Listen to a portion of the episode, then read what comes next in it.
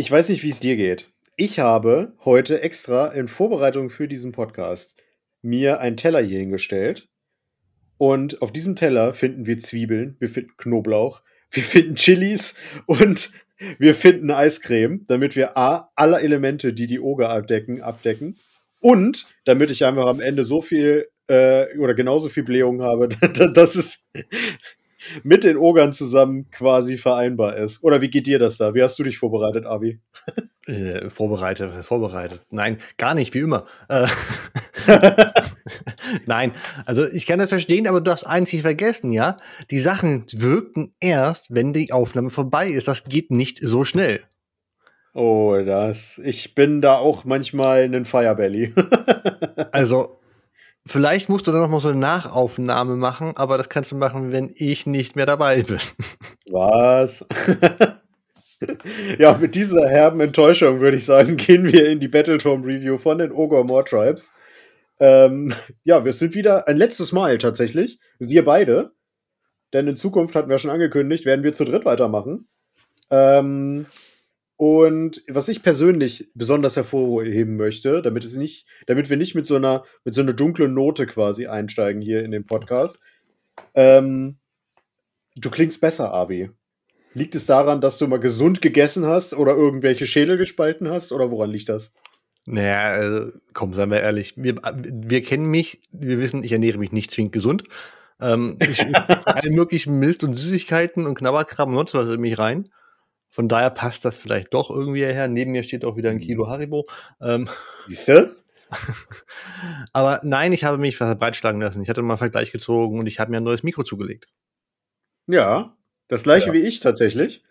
Das ist ähm, mal ein ähm, Mikro. Das ist ein Mikro, oder? Das ist geil. Ja, ähm, wo ich dich gerade so schön trinken höre, äh, was trinkst du denn? okay, ich muss die Mute-Taste Mute häufiger nehmen, ähm, glaube ich. Ist ja äh, oben auf dem Mikrofon drauf. Frie, äh, doofe Frage. Mio Mio, Cola Zero, natürlich. Ja, ey. So, mal gucken, ob ich vielleicht mal irgendwann einen Werbevertrag von denen kriege. Ja, das sollten wir unbedingt hinterher sein. ähm, ja, ich habe äh, zur Feier des Tages etwas, was überhaupt nicht passt. Ähm, ich habe einfach. Ja, genau. Ich meine, wow, Spoiler, Spoilergefahr. Aber ganz ehrlich, irgendwie müssen wir die ganzen Fleischfetzen und die ganzen Schädel, die wir mampfen, auch runterspülen. Das geht auch gut mit Wasser. Es ist natürlich nicht einfach nur irgendein Wasser. Es ist die Rohrperle. Es ist das Bad Leitungsheimer hier aus der Gegend. Das beste Harzwasser aus dem Zapfhahn. Ähm, ja, es ist einfach Leitungswasser. Das ist okay. wenig. Ähm, besonders. Ja, was? Was? Jetzt schmäler das bitte nicht hier. Also als ähm, Vorbereitung hätte ich jetzt erwartet, dass du noch einen Aquamax holst oder sowas und da richtig Kohlensäure reinprügelst. Oh Scheiße, da habe ich nicht dran gedacht. Oh, das war da, oh, das ist gut mitgedacht. Damn. Ich meine, Cut. Nein.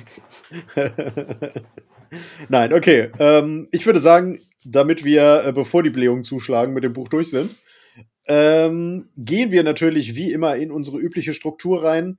Das ist die, ja, eigentlich wie immer die Allegiance Abilities, dann die ganzen Ausrüstungen und Verbesserungen, die wir verteilen können. Dann gehen wir in die Grand Strategies und die Battle Trades rein und dann am Ende gucken wir uns noch den heißen Shit an, den es an War Scrolls gibt. Aber bevor wir das tun, fällt es mir gerade ein. Von mir an dieser Stelle einmal der Hinweis. Es wird am 18.03. in Hildesheim, beziehungsweise im Raum Hildesheim, Raum Hannover, das erste Hildesheimer Age of Sigma Turnier geben, das Age of Hilltown 1. Und ja, ein es ist für 20 Spieler ausgelegt. Äh, tatsächlich ist es schon sehr, sehr gut äh, besucht an Anmeldungen. Also, wenn ihr noch teilnehmen wollt, habt ihr trotzdem noch die Chance, ähm, denn First Comes, First Serve. Das heißt, wenn ihr direkt bezahlt, habt ihr euren, äh, euren Platz sicher. Und ja, wir werden natürlich auch zugegen sein. Ich hoffe, du auch. Aber vom Team Stammtisch sind auf jeden Fall Sven, Henry und ich da. Und äh, ja, du ja vielleicht auch. Und äh, David auch. Der hat sich ja auch schon angemeldet. Ja, geplant ist es. David hat sich nicht nur angemeldet. David hat es auch gleich noch, ähm, hat es schneller geschafft, als ich es irgendwie äh, versuchen konnte. Auch mhm. noch in die Berliner Gruppe geschrieben. Und es gibt zumindest noch eine andere weitere Berliner Anmeldung, von der ich weiß. Ähm, gucken wir mal, wo es hingeht, wie viel es dann tatsächlich werden, weil die Entfernung ist ja auch nicht gerade kurz. Ja. Und nicht alle können das ja irgendwie mit Familienbesuch verbinden. Ja. Aber ich bin gespannt. Also ich denke mir, einer aus Berlin wird auf jeden Fall dabei sein. Dafür haben sich schon zu viele angemeldet, damit das komplett flach fällt. Mhm. Und mal schauen, was dann läuft. Ja, ich freue mich sehr drauf, muss ich sagen. Und ich bin auch sehr, sehr glücklich, dass das äh, jetzt stattfinden kann. Das war vor ein paar Jahren noch undenkbar, dass es in Hildesheim einen, einen Age of Sigma Turnier gibt. Und aktuell sind es 23 Anmeldungen, sehe ich gerade. Ja, und sind schon drei auf der Warteliste. Ja, cool. Wie gesagt, Leute, ne? Der Podcast hier kommt äh, rechtzeitig, dass ihr vorgewarnt seid, wenn ihr bei uns mitspielen wollt auf dem Turnier und uns alle trefft und, keine Ahnung, uns mal anfassen wollt, schön den, den, den Firebelly reiben wollt. oh mein Gott, diese Oger-Anspielung, es wird nicht besser heute. Ähm, ja, dann kommt doch gerne aufs Turnier. Das ist in der Videobeschreibung beziehungsweise in der Podcast-Beschreibung verlinkt. Und äh, ja, vielleicht sehen wir uns ja da. Also ich kann auch alle Besucher, die vorbeikommen wollen, beruhigen. Bisher hat sich Jan nicht mit äh, Ogern angemeldet. Ähm, die Luft könnte nee. ertrag ertragbar bleiben. Genau, ich bin mit Slaves to Darkness angemeldet. Ja. Und, äh, oh Gott, es ist sehr viel Off-Topic. Wir haben sechs Minuten schon verlabert, wir sind noch nicht mal im Buch. Äh, und Henry spielt tatsächlich den Schmutz Battletome. Henry wird wahrscheinlich mit Fireslayers antreten. Hat er sich schon angemeldet? Nee, noch nicht, aber das wollte er heute Abend machen. Ich wollte sagen, es gäbe noch einen anderen angemeldeten mit Fireslayer, sehe ich gerade. Ja. Aus Hannover. Ja, den kenne ich sogar. Ähm, ist finde ich krass. Also, da gibt es Leute, die sind echt. Also, entweder mögen die sehr viel Zwerge oder es sind Masochisten, keine Ahnung.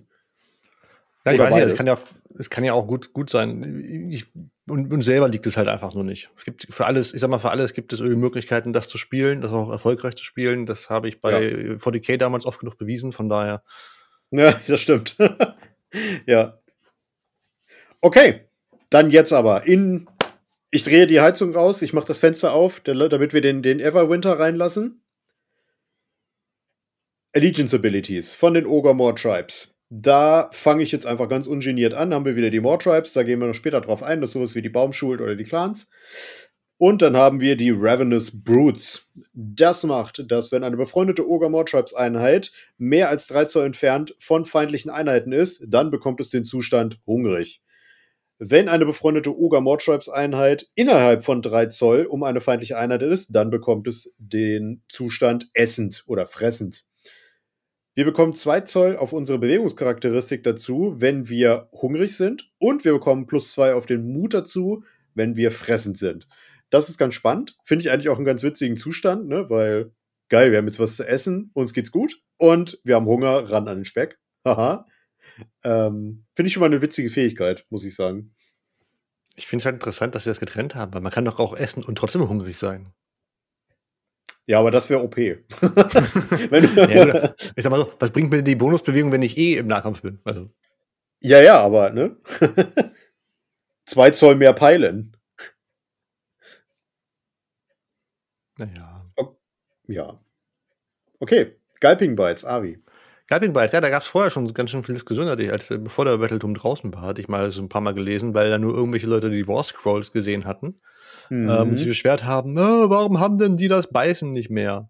Ja, das Scalping Bites ist halt wie bei den Nighthound äh, jetzt eine Armee, also fast Armeeregel gewesen, geworden, wo da drin steht, am Ende der Nahkampfphase würfelt man einen Würfel für jede feindliche Einheit innerhalb von 3 Zoll, also im Nahkampf gebunden, von einer Gutbusters Ogre Einheit. Auf der 4 Plus gibt es W3 tödliche Wunden. Das haben jetzt einfach, sie ist nur pauschalisiert nach vorne gezogen worden, nicht mehr bei den Ogern selbst. Mhm. Deswegen, wenn man Battletum sieht, nicht gleich vorher aufregen. Oft wird es einfach nur umgestellt. Ja. Ich finde das ganz witzig eigentlich, wenn eine Gutbuster-Einheit, weil das heißt, die stopfen sich so viel rein, dass die am Ende nochmal am Furzen sind.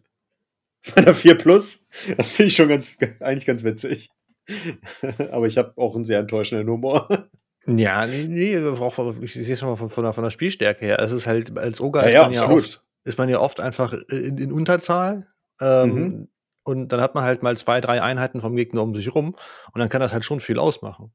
Absolut. Ich finde die Fähigkeit auch super. Ja. Und es ist auch nicht differenziert, dass das nur, keine Ahnung, nur Infanterie trifft oder sonst irgendwas oder nur Lebende oder Nörgel nicht oder sowas, weil es auch irgendwie passen würde. Aber ja. das zählt einfach auch konsequent für alle. Ja. Und zur Amai hier äh, zählt ja auch kein Charakterschutz. Ne? Also wenn irgendwo ein Charakter mit drin steht, Genau. kriegt ihr das ja auch mit ab. Ne? Für jede feindliche Einheit. Ja, ja, genau. Und 4 Plus finde ich auch persönlich fair eigentlich. Hast eine 50-50 Chance ungefähr. Ja. Äh, dann haben wir Mike, Might Makes Right. äh, das macht für den äh, Fall, dass wir einen Objective Marker oder ein Missionsziel ähm, beanspruchen, zählt jedes befreundete Ogre Mortribes Einheit als zwei Modelle. Jeder Held, der kein Monster ist, zählt als fünf und jedes Monster zählt als zehn Modelle. Das ist in der Hinsicht wichtig, dass wir ja auch die Beastlaw Raider hier mit drin haben im, im Battletome. Und das sind erstaunlich wenig Modelle am Ende in der Einheit oder in der Armee.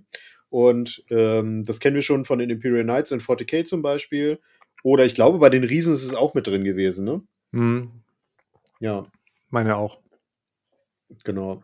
Und von daher, die Ogre bekommen das auch.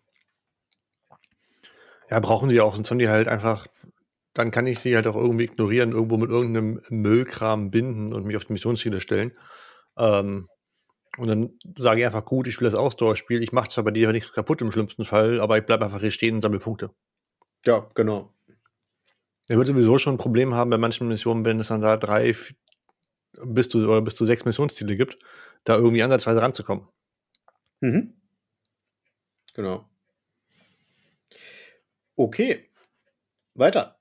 Dann hätten wir den Trampling Charge. Und das gibt im Endeffekt, nachdem eine befreundete Ogre- oder Rhinox-Einheit ein Nahkampf, eine Angriffsbewegung gemacht hat, wählt man eine feindliche Einheit innerhalb von einem Zoll dann und würfelt so viele Würfel, wie der Charge-Wurf war. Ähm, und dann. Was?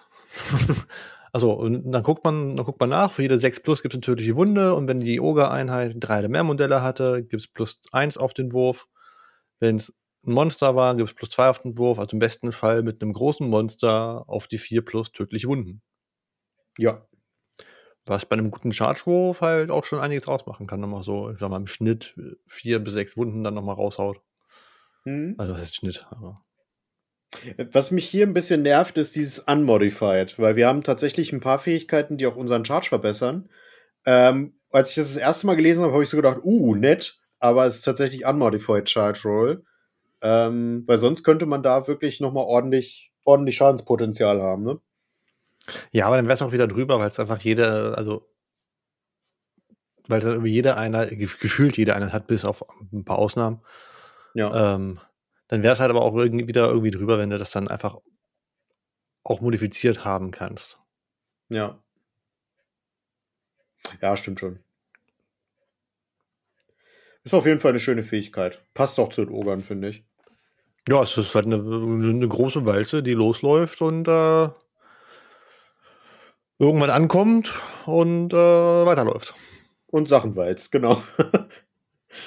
ähm, als Fähigkeit, die da auch noch dazu passt, ähm, haben wir die Beastcar Raider spezifische Fähigkeit nochmal. Das ist Grasp of the Everwinter.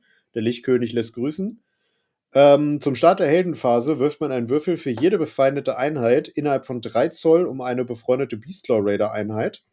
Und wenn der Wurf der aktuellen Battle Round entspricht oder ein weniger ist, dann bekommt die Einheit D3 tödliche Wunden. Wir erinnern uns vielleicht an die 1000 für den Imperator-Videos, die wir alle von Julia äh, konsumiert haben. Der Everwinter von den Beastlaw Raider ist ja so ein, so ein ewiger Winter, der quasi alles zerstört und alles vernichtet, äh, was er berührt. Und ich finde das ganz cool, so diese kreichen, kreichen, diese kriechende äh, Kälte, die vorrückt über das Schlachtfeld und halt entsprechend der Battle Round dann zuschlägt. Das finde ich ganz cool, wenn ich ehrlich bin. Und passt gut. Defin definitiv. Es ist eine, eine sehr, sehr schöne Mechanik. Mhm. Dass es halt nach und nach immer stärker wird. Das haben sie aber häufiger drin. Und da finde ich auch gut, dass es halt nicht irgendwie, man hat von vornherein den Hammer, sondern ähm, wenn man es dann schafft, mit den wenig Modellen lange durchzuhalten oder sowas, dann wird es halt auch immer schwieriger. Ja.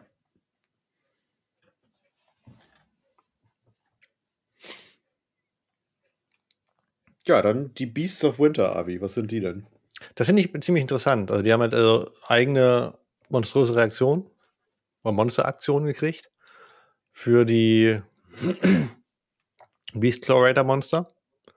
Und die finde ich echt richtig gut.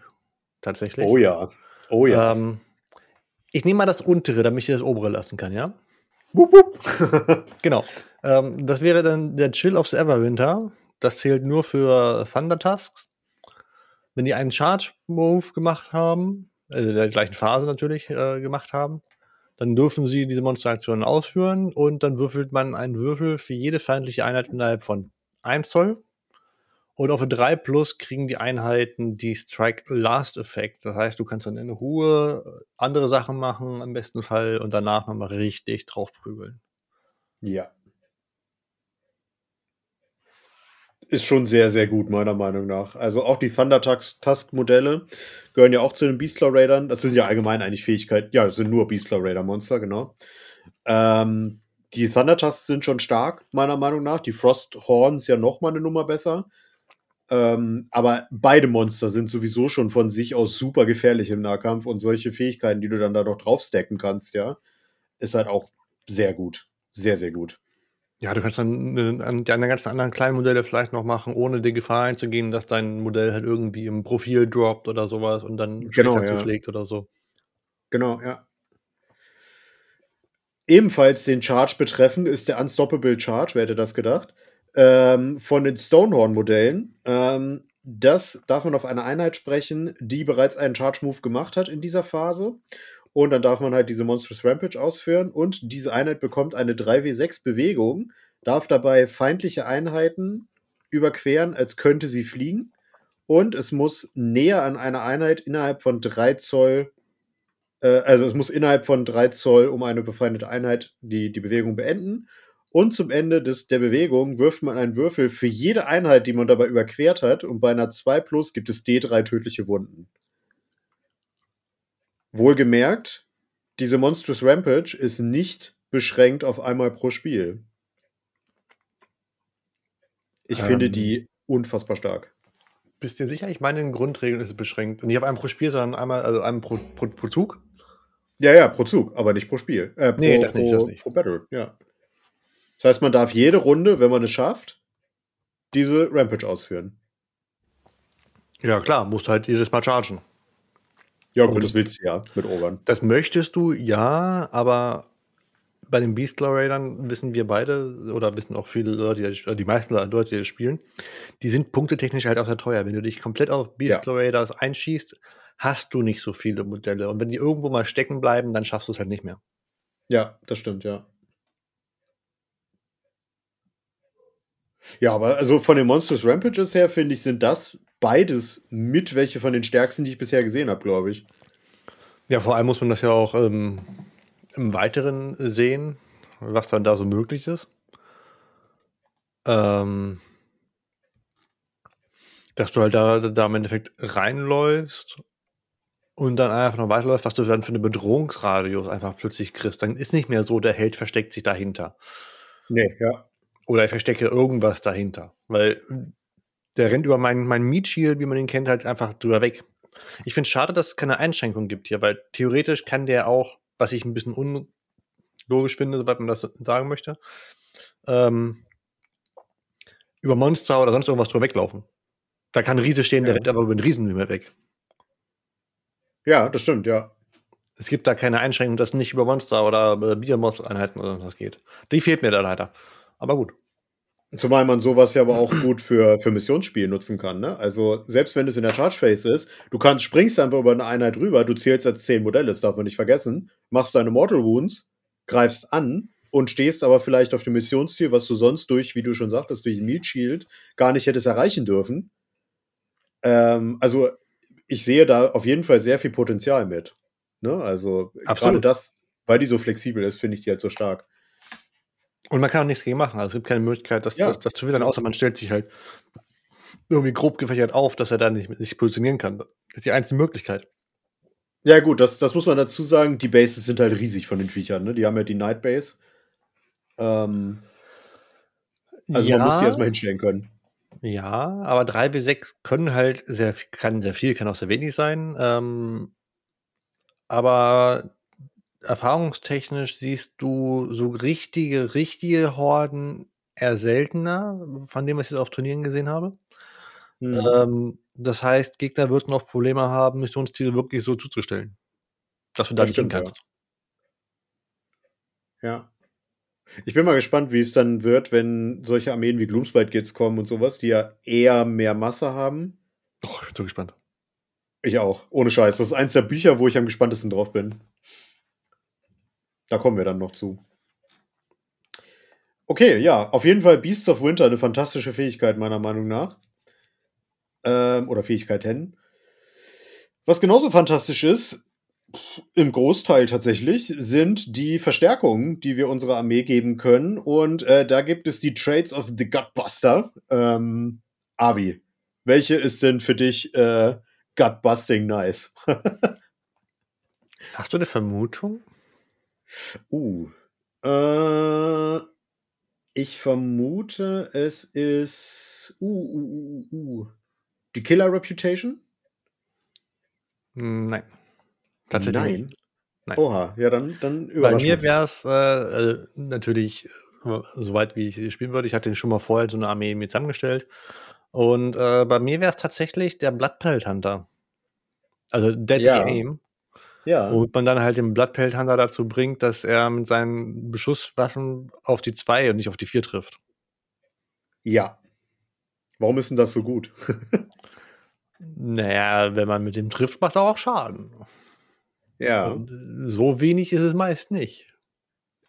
Richtig. Also tatsächlich haben wir hier mal wirklich Beschusswaffen. Also ich sag mal, dieser neue Stormcast-Scharfschütze, den du ja auch äh, damals etwas kritisiert hattest, ich sag mal, so ein Waffenpotenzial oder so ein, so ein Schadenspotenzial haben die meisten Fernkampfwaffen bei den Ogern. Man hat nicht viel Schuss, aber die kloppen halt ordentlich rein, im wahrsten Sinne des Wortes. Ja. Ähm, ich habe es mir auch markiert. Tatsächlich. Weil ich die auch sehr, sehr stark finde. Gerade bei dem äh, Chef auf dem Frosthorn, der hat ja eine Harpune oben drauf. Und äh, der kann. Nee, Moment, das ist der Thunder Tusk, glaube ich, der, der auch noch mit dem Schneeball schießen kann. Wenn er den schon auf 2 plus trifft, ist das halt ein Unterschied, ne? Nur, dass der leider kein Gutbuster sein wird. Oh, meinst du? Ich guck grad mal. Gutbuster sind, glaube ich, nur Äh. die Infanterie. Bist du sicher? Oh ja, scheiße, du hast recht. Ich könnte mal spoilern, es gibt noch Artefakte nur für Beastclaw Raiders. Ich weiß. Kommen wir noch zu. Nee, stimmt, das sind die kleinen Helden. Ja, gut, aber dann hier der, der Typ mit seinem, der neue, ähm, wie heißt dann gleich? Der Bloodpelt Hunter? Genau. Ja, kommen wir nachher zu. Ja, ja, genau. Der ist eben auch so ein Modell, wo ich jetzt sagen würde, da kann man das gut machen. Okay. Dann, mein nächstes ist halt die Killer Re- Reputation. Wer hätte das gedacht? Ähm, das kann nur ein Ogre-Tyrann bekommen. Und bevor dieser General äh, aufgestellt wird, darf man einen zweiten Big Name für ihn wählen. Ähm, da kommen wir noch dazu, was das ist. Ähm, und das finde ich gar nicht so schlecht, weil diese Big Names uns noch mal ein paar Fähigkeiten geben, die äh, das Charaktermodell individuell besser machen können. Äh, wobei ich sehe gerade, stopp, das ist ja nur für Crusade. Nee, tatsächlich, die gelten für Matchplay nicht. Whoops. Ja, dann ist die scheiße. nee, dann, ähm, also okay, ja, die, die wäre geil, wenn wir auch Crusade spielen würden. Also, ähm, wie heißt das? Path to Glory? Mhm.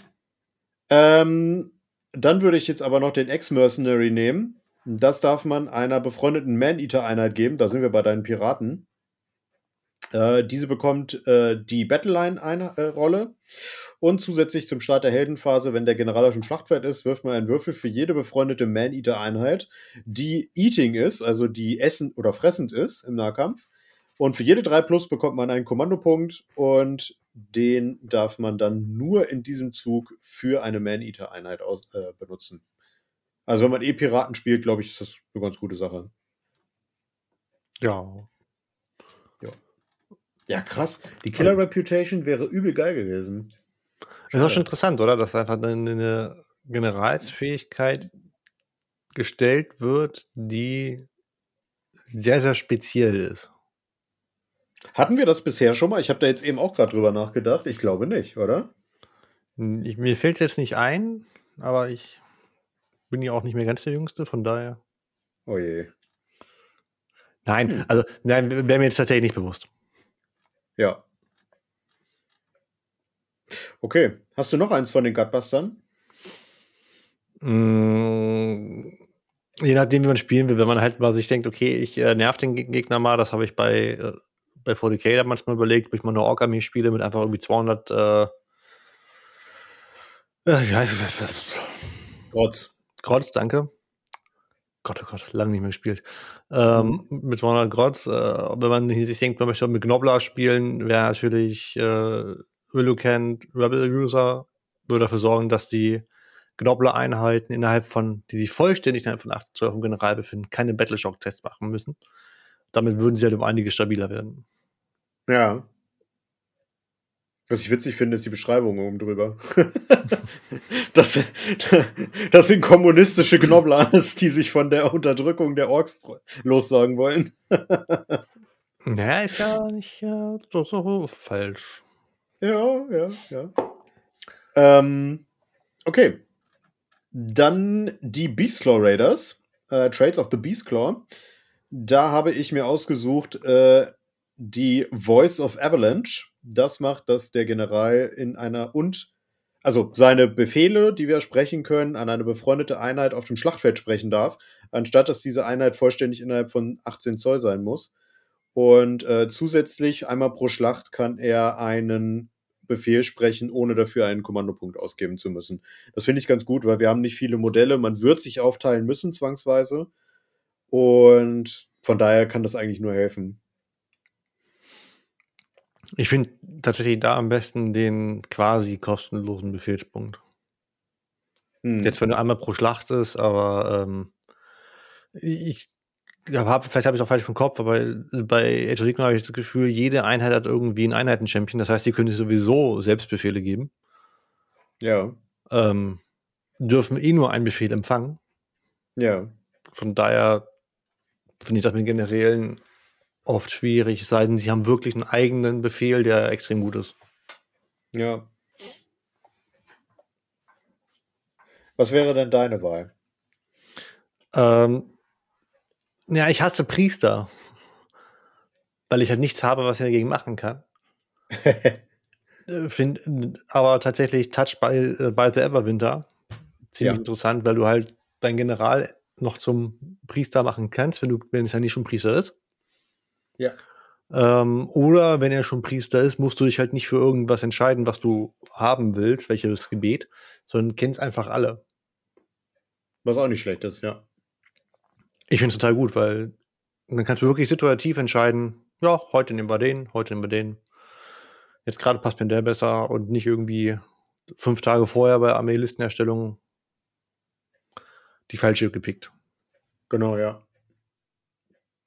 Ich finde den Beastmaster noch ganz nett, wenn ich ehrlich bin, aber auch nur nett, weil das ist wieder so eine Once-per-Battle-Fähigkeit. Ist wieder so die Frage, möchte man es drauf anlegen, möchte man nicht. Ähm, und die besagt halt einfach, dass man ihn einmalig, wenn er zum Kämpfen gewählt ist, äh, wird, dass man ihn dann so behandeln kann, als hätte er keinen Schaden auf seiner Damage-Table erlitten. Kann situativ sehr gut sein. Ich würde es aber, glaube ich, nicht drauf anlegen, da anzukommen. Äh, ich kann dir sagen, bei den Soulblight hat ja Avengori das ja sowieso drin für die Monster. Ja. Ähm, und ich nutze das echt selten, weil entweder sind sie voll oder, oder tot. tot. Binäre Monster, ja, ja. Also die Situation, dass ich das brauche, kam halt bisher echt wenig. Ja. Ja, habe ich mir schon gedacht. Ja, Willst du den Skull Packmaster noch machen oder sind wir uns einig, dass der eigentlich nur so Mittel ist? Ich habe noch nicht mehr die eine Regel im Kopf gerade. Okay, dann weiter. dann kommen wir zu den Gutbusters, zu deinen Piraten. Was haben denn die Piraten so an Klabaudermann zu euch? ähm, ich finde tatsächlich den Gruesome Trophy Rack ziemlich cool. Ja. Da gibt es halt plus eins auf den Trefferwurf für Gutbusters, die sich vollständig von 12 Zoll um den Träger befinden, solange Mhm. sie Helden oder Monster targeten. Und also kannst du dann wirklich dann sagen, okay, wenn ich dich ich treffe dich besser, damit kann ich halt auch den Lookout Sir oder sowas auskontern. Äh, oder halt besser treffen, wenn es frei ist, oder kann halt auf Monsterjagd gehen. Finde ich ziemlich gut. Ja, ich auch. Habe ich mir auch markiert. ähm, was ich auch ganz nett fand, war der Fang of Gur. Ähm, den kann man auch dem äh, Tyrant geben. Und damit bekommt seine Beast Skewer Glaive, das ist äh, die fette Lanze, die er in der Hand hat, einen Durchschlag von 3 anstatt von minus 1. Und das ist ganz schön schmerzhaft, weil ich meine, die macht auch fest 3 Schaden. Ähm, und der Typ hat ordentlich viele Attacken. Damit kann man halt so einen schönen Anführer hochbiefen, ne? Ein Anführer hochhieven. Beefen. Damit wir wieder bei Futter. Äh, hier ist er. Die Beaskewer Glaive hat zwei Attacken, okay. Äh, 3, 3 Ordentlich viele. minus. Ja, minus 3, D3. Nee, die andere meinte ich tatsächlich. Den Thunder Mace, der macht 3 Schaden. Tja, aber den geht nicht. Nö, aber dadurch sind beide Waffen sehr tödlich. Ähm, und wir Ja. können da ja auch noch ein bisschen was, was buffen und so weiter. Ähm, das ist schon ganz nett. Das, Ja. das schon, ja. Deins. Ich, ich würde sagen, wir gehen jetzt tatsächlich alles durch. Ich wäre beim Flask of Stonehornblood noch. Mhm. Stonehornblood. Das ist einfach so ein, so ein Once per Battle. Ähm, am Start einer Phase, wahrscheinlich wird es bei dem in 95% der Fälle die äh, Nahkampfphase sein, Ja. weil das ja nur auf die Infanteriehelden geht, die sowieso nicht Lebenspunkte haben. Dann kriegt ihr halt einfach bis zu Ende der Phase ein, ein 3 plus Ward und das ist das erste Mal, dass ich das gesehen habe. Ja. Tatsächlich, ja. Aber ich weiß nicht, Vor allem nicht- in den Kommentaren, wenn irgendwer weiß, dass Ja. es auch woanders geht mit dem 3 plus Ward, aber mir wäre jetzt nichts bekannt. Man darf auch nicht vergessen, ähm, nicht nur gegen Mortal Wounds, sondern gegen alles, ne? Das ist halt. Weil ich habe zuerst so gedacht, hm, okay, vielleicht nur Mortal Wounds, aber nee. Das finde ich schon gar nicht so schlecht. Ne, das ist auch nur eine Phase, aber Ja, aber im Nahkampf, mal angenommen, da sind, was weiß ich, Blüngen, ähm, sind 30 Zombies oder so um dich rum und du weißt, du bist relativ safe tot, 50% von dem Schaden rausnehmen oder du wurdest von, äh, was ist relativ tödlich, äh, hier die, die Corner Thunder mit den Nahkampfwaffen gecharged und kannst so vielleicht deinen Helden am Leben erhalten. Also, ja, oder nutzt es halt, um äh, die Axt des Korn oder sowas von dem einen Helden, so die eine Verwundung dann zu negieren. Ja, ja. Entschuldigung. Ich weiß, worauf du hinaus willst. ja. Okay, und als letztes haben wir noch den Splatter Cleaver. Äh, da wählt man eine der, äh, der Nahkampfwaffen des Trägers und bis zum Ende der Nahkampfphase, wenn irgendwelche Wunden zugefügt wurden mit dieser Waffe, dann darf man sich selber um D3 Lebenspunkte heilen. Nee, dann darf man D3 Lebenspunkte an eine, zu einer äh, befreundeten Ogre-Einheit äh, innerhalb von 12, vollständig innerhalb von 12 Zoll ähm, umleiten und heilen quasi. Nee, aber nicht nur eine, sondern alle. Alle? Ja. Was steht extra Oh, tatsächlich, to each. Ja, to each. Du Und hast recht. für jede Ja. separat würfeln muss. ja. Also wenn du irgendwo drin stehst und kuschelst, kann das schon gut was ausmachen, Ja. weil Oger haben ja viele Lebenspunkte. Also Das stimmt, ja. ist die Wahrscheinlichkeit, dass jemand angeschlagen da steht, schon sehr hoch. Ja. Ja, ist nicht so schlecht. Ja. Okay. Dann die Trophies of the Everwinter. Das sind die für die Beastler Raider. Ähm, da war ich nur so mittel beeindruckt, bis auf eine. Äh, ich denke mal, du kannst. Ich, ich, oder ich kann mir denken, welche du nehmen wirst. Deswegen sage ich jetzt, mach es ruhig. Du kannst dir denken, was ich nehmen werde. mhm. Okay. Da bin ich gespannt. Ich nehme das Elixier auf Frostworm. Habe ich mir schon gedacht, genau. Okay, da kann man halt einmal in der Schussphase äh, eine feindliche Einheit innerhalb von 6 Zoll wählen. Als Beast Raider will ich sowieso nach vorne und rein. Ähm, und auf 2 plus gibt es halt W6 tödliche Wunden für die Einheit. ja. Ist immer gut. Gerade auch um kleine ähm, Helden rauszunehmen oder so. Ja, das Problem ist halt wieder das D6. Klar, das kann in die Hose gehen, kann aber halt auch gut sein, ne? Ja, es käme zu Genüge. Also immer wenn man es braucht und dann braucht man so drei, denkt man sich, ja komm, das schaffe ich, dann kommt die Eins oder sowas. Und man braucht eins, dann kommt plötzlich die Sechs. Ja, ja, ja. Habe ich mir aber auch so als ganz nett markiert. Ähm, dann haben wir The Seed of Alvagere. Ähm, das bekommt ein Stonehorn-Held oder ein Thundertusk-Held. Und einmal pro Schlacht in der Charge Phase darf man eine zweite Monstrous Rampage mit denen ausführen, die aber nicht die gleiche sein darf, die man zuerst ausgeführt hat. Und das ist natürlich ganz nett, vor allem auf. Also, ich, ich persönlich würde es einem Thundertusk-Helden geben, weil wir dann nämlich kombinieren können, unsere Monstrous Rampage, die wir durch die Beastlaw Raiders kriegen, dass wir über die Gegner rüberspringen können, hm, zusammen nein. mit dem Stomp zum Beispiel. Hm? Und der Thundertusk darf das nicht. Nee, der Stonehorn darf das nicht. Ja. Das, der Stonehorn darf rüberlaufen, der Thunder Tusk macht äh, Last Hit. Äh. Ah, ja, genau, Entschuldigung. Nee, ah, falsch rum. Ja, ja, ja, genau. Da, da habe ich dich gerade verwechselt. Den Stonehorn meine ich dann so. Also rüberspringen und ähm, dann entweder den, den Stomp noch hinterher für Mortal Wounds oder wenn halt eine Einheit ist, die man irgendwie schwächen möchte, dass man dann das Gebrüll macht, wenn es ein Monster ist zum Beispiel. Aber so kann man halt noch mal ein bisschen Schaden spiken damit. Ähm, ist halt nur einmal pro Spiel wieder, aber ja, wenn der, wenn der gut sitzt, ist er eigentlich ganz nett, finde ich. Genau, das ist das Problem. Ich finde es halt schade, wenn man solche. Das kann eine gute Schadenspitze sein. Aber dieses einmal pro Schlacht, das ja. hält mich so ein bisschen davon ab, gedanklich. Ja.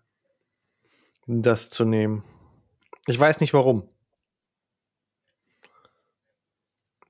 Aber irgendwie. Ja, ich verstehe aber warum. Ja. Okay. Die anderen beiden, also ich fand den, den Eis, äh, die, die Frost Talent Shard Bowls noch ganz okay. Du bist ja hier von uns der Fernkämpfer. Magst du die nochmal vorstellen? Mm, Frost Talent Shard. Jetzt bin ich verwirrt. Äh, ja. Nee, ähm, ist für den Ice Pro Hunter only. Äh, und bei einem Trefferwurf von 6 mit der, mit der Armbrust gibt es W3 tödliche Wunden zusätzlich. Das Problem ist, was ich da, was ich da, ich habe gerade nachgeguckt, weil ich gerade nicht auf dem Schirm hatte, welches Modell das war.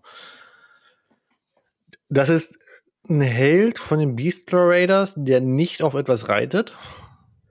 Ja und der eine, 12, eine ein Schuss 12 Zoll Schussattacke hat. Ja.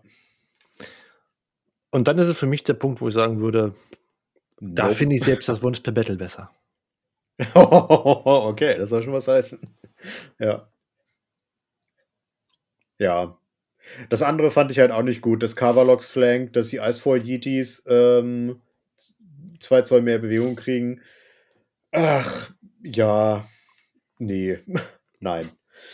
Ähm, ich würde sagen, wir gehen mal schnell weiter zur wahrscheinlich, vermutlich zur besten Lehre der, der, der Magie in der gesamten Age of Sigma Welt, denn es ist die Lehre der Darmmagie of God Magic.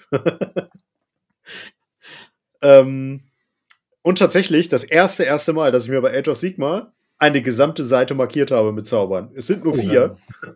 aber sie sind alle gut, finde ich. Dann entscheide ich mal ähm, von deiner Güte. Ja, ich entscheide mich mal mit meiner. Oh, das ist schwierig. Ähm, äh, okay, pass auf. Ich nehme einfach das erste, das Bloodfeast.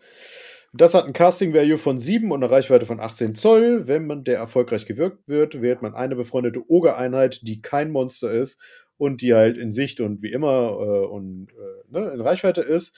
Und die bekommt einfach eins auf ihre Attacken dazu auf die Midi-Waffen bis zum Start der nächsten Heldenphase. Das ist super nice, weil alle unsere Nahkampfwaffen ziemlich sexy sind. Ja. Sowas gibt es ja häufiger bei Armeen. Ich muss sagen, tatsächlich finde ich das bei den Ogern am schlechtesten. Was? Naja, weil ja, die sind alle gut, die Waffen, aber das Problem ist, du hast im Maximalfall irgendwie sechs Modelle pro eine, einer Einheit. Ja, es sind immer sechs Attacken mehr mit den dicken Waffen. Ja, aber sowas finde ich bei den dicken Waffen, ja klar, aber ich finde es dann, ich weiß ja, wie ich immer gespielt habe und sowas, dass ich dann mehr auf Kadenz gehe ja, als auf irgendwelche dicken Sachen. Ja. Ähm, Dann habe ich lieber statt sechs Attacken, die viel Schaden machen und wovon vielleicht die Hälfte trifft, äh, lieber 20 Attacken, wovon die Hälfte trifft und die nicht, die nicht viel Schaden machen. Ja, gut, das wirst du aber in Ogern kaum finden, ne? Nee, natürlich nicht. Deswegen meine ich Ja. im Vergleich zu anderen Armeen, finde ich Ach den so, Zauber ja. halt prinzipiell besser. Ja. Aber bei vielen anderen Armeen. Ja, das stimmt, ja. Hm. Ich würde dann äh, rechts weitermachen. Die Molten Entrails ist ein Zauber mit Zauberwert für 6, Reichweite 18 Zoll. Wenn er vollständig, wenn er durchgekommen ist, erfolgreich durchgekommen ist natürlich, ähm, wähle ich ein Monster der Ogre Tribes, das sich vollständig innerhalb von 18 Zoll befindet und sichtbar ist für den Zauberer. Ich weiß nicht, wie man die verstecken will, aber gut. ich Ähm, wollte gerade sagen, die siehst du überall, ja. Und bis zum Ende der Phase, der nächsten Heldenphase, kriegen die plus 1 auf den Damage ihrer Monsterwaffen. Also von den Monster, Ja. die Waffen. Und das finde ich eigentlich finde ich persönlich ganz schick, weil die haben Ja. meist relativ viele Attacken.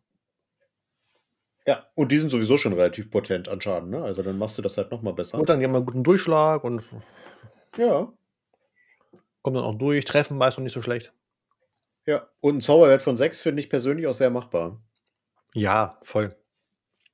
Das ist ein guter Zauber auf jeden Fall. Ähm,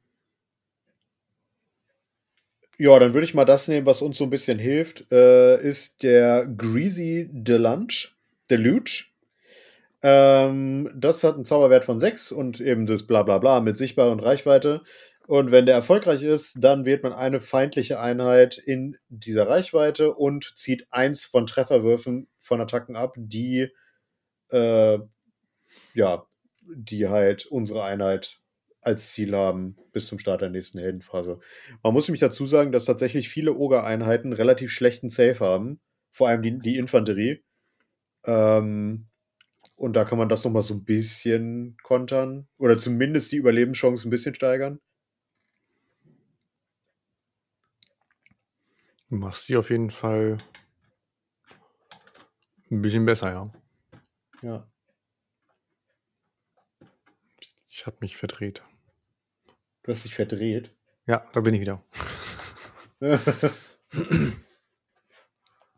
Nein, also äh, schlechter getroffen werden auf jeden Fall ähm, hilft immer. mhm. Und das ist ja auch nicht auf irgendeinen Waffentyp festgesetzt, sondern auch gegen eine Fernkampfarmee oder Nahkampfarmee oder funktioniert Genau. immer. Gerade hier sowas wie Luminous Ramlords mit ihren Bogenschützen und sowas, da ist das, glaube ich, ganz nett. Ja. Aber mein Problem ist, ich sag mal so, wenn ich es schaffe, mit dem Butcher nah genug an die Bogenschützen ranzukommen, hat der Luminous Ramlord-Spieler es aber auch verdient. Weil hat er was falsch gemacht. Ja, stimmt. Dann frisst er erstmal schöne Ogerkeule, so. Zarte Elfenpöterchen da. Ja, komm, wir machen Ja, das- Ich wollte gerade sagen, du darfst jetzt den mit dem lustigen Namen vorlesen. den Blubber Grub Stench. Ja. Hat einen Zauberwert von 5, eine Reichweite von 18 Zoll. Und wenn der erfolgreich gewirkt wurde, zählen alle Rhinox-Einheiten, während sie sich in dieser Bubble befinden, vollständig in dieser Bubble befinden, als Monster für die Behandlung von Trampling Charge, von Contesting Objectives und Carrying Out Monstrous Rampages. Also kann ich mit denen besser halten, ich kann mit denen rumbrüllen, stampfen, titanisches Duell, warum auch immer man das tun sollte mit denen, aber machen und ich werde halt, ich krieg halt plus zwei auf den Charge, wenn ich, äh, nein, ich krieg nicht plus zwei auf den Charge, ich kriege plus zwei auf den Schadenswurf, wenn ich gecharged bin mit denen. genau. Kann situativ, glaube ich, auch ganz interessant sein, wenn du die Lore hast oder ein Artefakt oder was hast, was dir sagt, du hast alle Zauber. Ja. Ansonsten wäre es nicht meine erste Wahl. Nee, nein. Es sei denn, ich spiele viele, viele Rhinox. Das kann, wenn ich sagen, ich spiele auch Rhinox und Gnoblast, dann kann man das natürlich auch machen. Ja. Ja, natürlich, aber also meine Wahl wäre es jetzt nicht. So. Ähm, dann haben wir die Law of the Sun Eater. Die fand ich genau quasi das Gegenteil zu der vorherigen. Die fand ich bestenfalls mittelmäßig. Mm. Da habe ich mir als einziges die Billowing Ash markiert. Äh, hat ein Casting Value von 6 und eine Reichweite von 12. Dann das übliche, ne, bis zur nächsten Heldenphase, ne, bis zum Start der nächsten Heldenphase zieht man eins von Trefferwürfen für Attacken ab, das äh, befreundete Einheit vollständig innerhalb der Reichweite des ähm, Zaubernden als Ziel wählen, quasi. Ja, ist ganz nett, aber ganz ehrlich, ich glaube, ich würde persönlich keinen Firebelly spielen. Also, ja. Ja, wenn du halt langsame Truppen hast oder sowas, dass du sagst, okay, die nehme ich mit, damit ich allgemein besser vorankomme. Genau. Ähm, oder kannst du natürlich auch machen, wenn du viel Beschuss mit hast und der sich sowieso nicht viel bewegen möchte, äh, kannst du den da reinstellen und immer den Zauber machen, dass die einfach stabiler werden. Ja. Also eine Beschussarmee finde ich halt nicht verkehrt. Ähm, man muss halt die Punkte dafür über haben, weil Ogre sind nicht günstig. Oh ja. Und wenn man sich denkt, ich will nach vorne mit, mit dem Firebelly, dann kann man auch den Fury Whirlwind mitnehmen. Ja. Das ist ein Zauber mit äh, Zauberwert 6, 12 zur Reichweite. Man wählt eine Einheit, eine feindliche Einheit innerhalb von der Reichweite und würfelt einen Würfel für jedes Modell, die sich innerhalb von der Reichweite befinden, also 12 Zoll. Und für jede 4 Plus gibt es eine tödliche Wunde. Kann gegen Massenarmeen schon echt schmerzhaft sein. Ja. Wenn du vorne drin bist. Aber du hattest es ja vorhin schon erläutert, aktuell gibt es gar nicht mal so viele davon. Nee, aber jetzt zum Beispiel, da ich sehr selber spiele, äh, es gibt so ein paar Armeen, die haben Probleme mit Mortal Wounds. Ähm, zum Beispiel die Nighthound, auch wenn die zwar ihren 6er Award haben, aber es ist halt nur ein 6er Award. Ja. Äh, wenn du es da halt schaffst, in irgendwelche größeren Trupps, meinetwegen auch nur 20er Trupps reinzubringen oder sowas, kann das denen halt echt nerven und kann echt Löcher schlagen. Ja. Ja.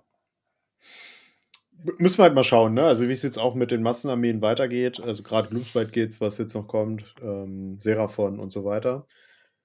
Schauen wir mal. Ja, ich würde sagen, Tongues of Flame brauchen wir nicht drauf eingehen, die ist ganz schön Müll, finde ich. Ähm, dann haben wir die Prayers, also die Gebete. Da haben wir die Everwinter Prayers. Das können nur die Beastclaw Raider Priester ausführen. Da habe ich zwei markiert, die ganz nett sind. Äh, ich nehme jetzt einfach mal den Pulverizings Hailstorm. Ähm, der hat ein Answer Value von 3 und eine Reichweite von 18 Zoll. Und wenn der äh, erfolgreich gewirkt wurde, wählt man einen Punkt auf dem Schlachtfeld vollständig innerhalb der Reichweite. Nee, innerhalb der Reichweite und sichtbar um den, um den Priester und wirft für jede Einheit äh, innerhalb von 3 Zoll um diesen Punkt einen Würfel und auf einer 2 Plus gibt es die drei tödliche Wunden. Finde ich schon nicht schlecht. Ja. Dadurch, dass, also dafür, dass der Gegner es ja auch nicht verhindern kann, weil es ein Gebet ist. Genau, du hast halt eine zwei Drittel Chance, dass es klappt. Ja. Ähm, und dann hast du halt immer noch eine, eine 5 Sechstel Chance, dass es klappt, nachdem es geklappt hat. Ja. Also Aber am Ende geht es nie durch. ja, es ist ja dann für jede Einheit, also im Endeffekt. Ja, ja. Von daher ist es dann schon, irgendwas wirst du durchkriegen, es sei denn, du hast deine Würfel falsch gebacken. Ähm, ja, wer kennt das nicht? also, ja, wer weiß, Ogers, Oger fressen gerne, ich weiß nicht, wie gut die backen können. Ja, äh, bestimmt gut. Ich glaube, es ist ihnen einfach egal. Ich glaube, die würden auch die Würfel mitessen. Auf jeden Fall. Also. Äh, ich vermute, ich weiß, was dein zweites ist, was du ähm, demarkiert hattest. Ja, nämlich? Und zwar das Keening Gale. Auf jeden Fall. Ist ein Gebet mit, einem, mit einer, keine Ahnung, wie heißt es im Deutschen? Weiß ich gar nicht. Äh, von drei? äh, Answer Value ist äh, An Antwortwert. Ich, ich ich finde es nebenbei raus. Das interessiert mich jetzt einfach, weil, aber ich weiß es nicht, weil ich nie Priester spiele. Ähm, man wählt dann ein ja. Monster- oder Mönfang-Pack und die sich halt vollständig innerhalb von 18 Zoll befinden. Und die kriegen dann 3 Zoll auf ihre Move-Charakteristik. Ja. Ist relativ stupide, nichts Besonderes und man kennt es. Kann man halt machen, ja. Gebetswert heißt es übrigens im Deutschen. Okay. Spannend. Ja. Ja, das letzte ist, ist ich möchte noch erwähnen, weil es einfach der Vollständigkeit halber wäre dann äh, mhm. Call of the Blizzard, Gebetswert von 3, eine Reichweite von 18 Zoll und dann wählt man eine befreundete Einheit von Yetis oder Frost Sabers und man darf ein Modell zurückbringen zu der Einheit. Also für eine Armee, die nichts zu beschwören hat, ist es nett, aber ich sage mal gerade im Kontext zu den anderen beiden Fähigkeiten, äh, weiß ich nicht, nee. Ja, ist halt die bessere Variante von Sammeln. Weil Sammeln macht bei Oran halt wenig ja. Sinn, weil du hast halt wenig Modelle. Ja, ist schon richtig, ja. Okay, dann haben wir Mount Trades. Das freut mich sehr, aber das hatten wir schon länger nicht mehr, meine ich. Ähm, und die sind auch wieder sehr gut, weil diese Mount Trades betreffen natürlich auch die Beastlaw Raiders. Ähm, ich würde einfach mal mit dem Stonehorn anfangen, weil ich den einfach auch das schönere Modell finde. Ähm, und zwar finde ich den, oh Gott, Belligerent Charger gar nicht schlecht. Und zwar äh, Charger, also Angriffswürfe für diese Einheit, die kleiner als 7 sind, werden automatisch als 7 äh, gewertet für den Trampling Charge. Äh, wir erinnern uns, dafür können wir, oder wir werfen da ja Würfel und können Mortal Wounds verursachen. Und ähm, wenn wir dann immer 7 haben, ist das gar nicht so schlecht, finde ich. Ich hatte es tatsächlich beim ersten Mal falsch gelesen.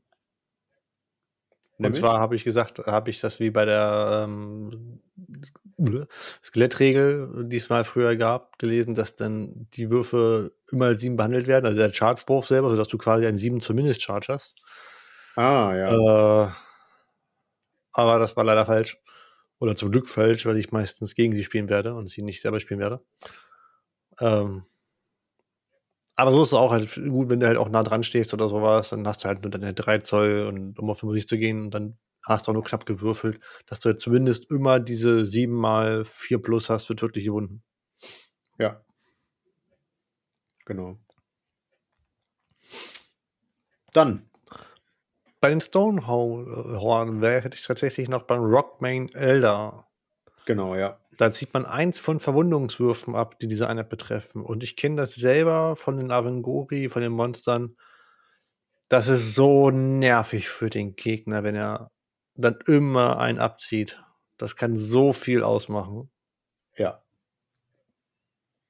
Ja, gerade auch Armeen, die schlecht wunden. Ne? Also ich sag mal hier Blades of Corn zum Beispiel, die haben in der Regel einen guten Trefferwert und dafür einen schlechten Wundwert. Ähm, oder Orks, Gits, Ne? Da, denen geht das richtig auf die Nerven. Ja, meine Turnierliste funktioniert ja so, so nach. Ich habe ein Artefakt dabei, dass alle Einheiten innerhalb von 6 Zoll von meinem General müssen ein, äh, eins von ihren Verwundungswürfen abziehen. Nicht vollständig, sondern nur innerhalb von 6 Zoll, alle feindlichen.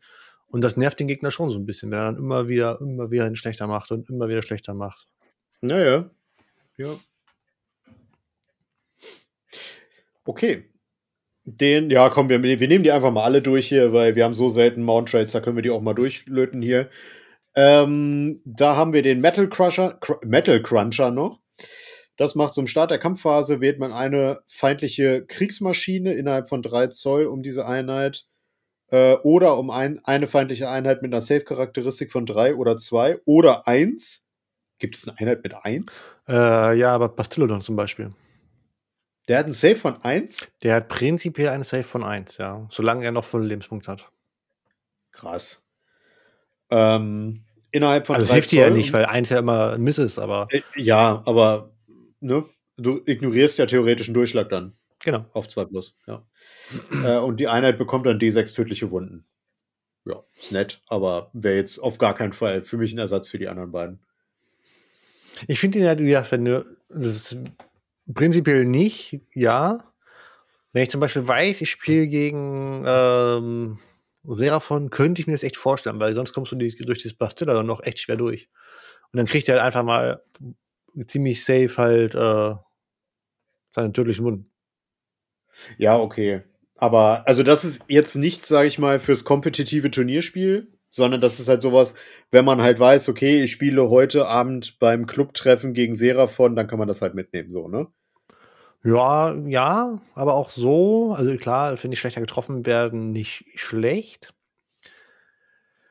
Äh, ich muss mir meine Ziele halt wählen. Wenn ich natürlich gegen Gloomspite spiele, bringt mir das gar nichts. Ja. Aber gegen alles andere hast du halt immer irgendwo, die, zumindest die Helden oft mit einem Safe Characteristic von 3. Ja.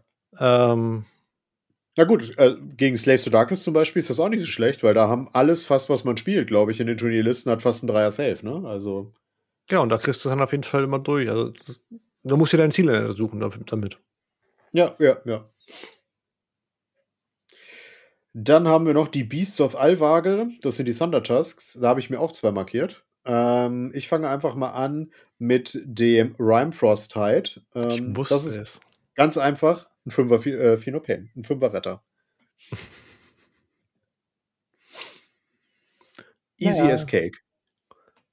Dann machen wir mit dem Matriarch weiter.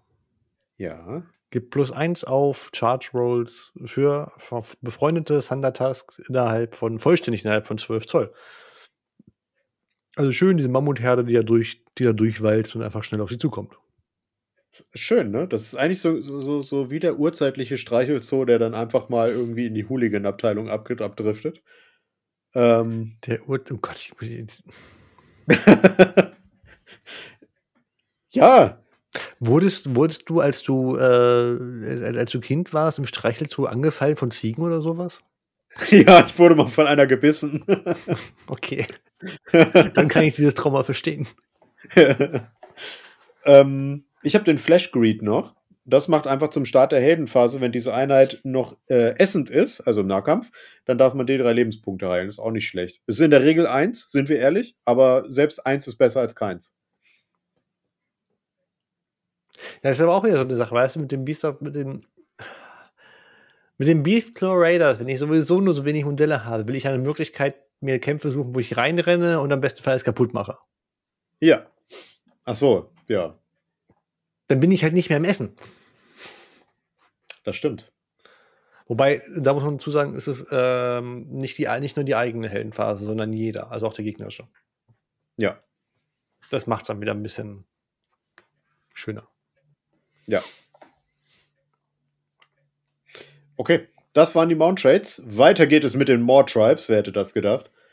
Ähm, und tatsächlich muss ich sagen, gibt es drei, die mir ganz gut gefallen. Also die sind tatsächlich mal besser aufgestellt. Ähm, aber ich habe aufgehört, das heißt, du bist jetzt dran.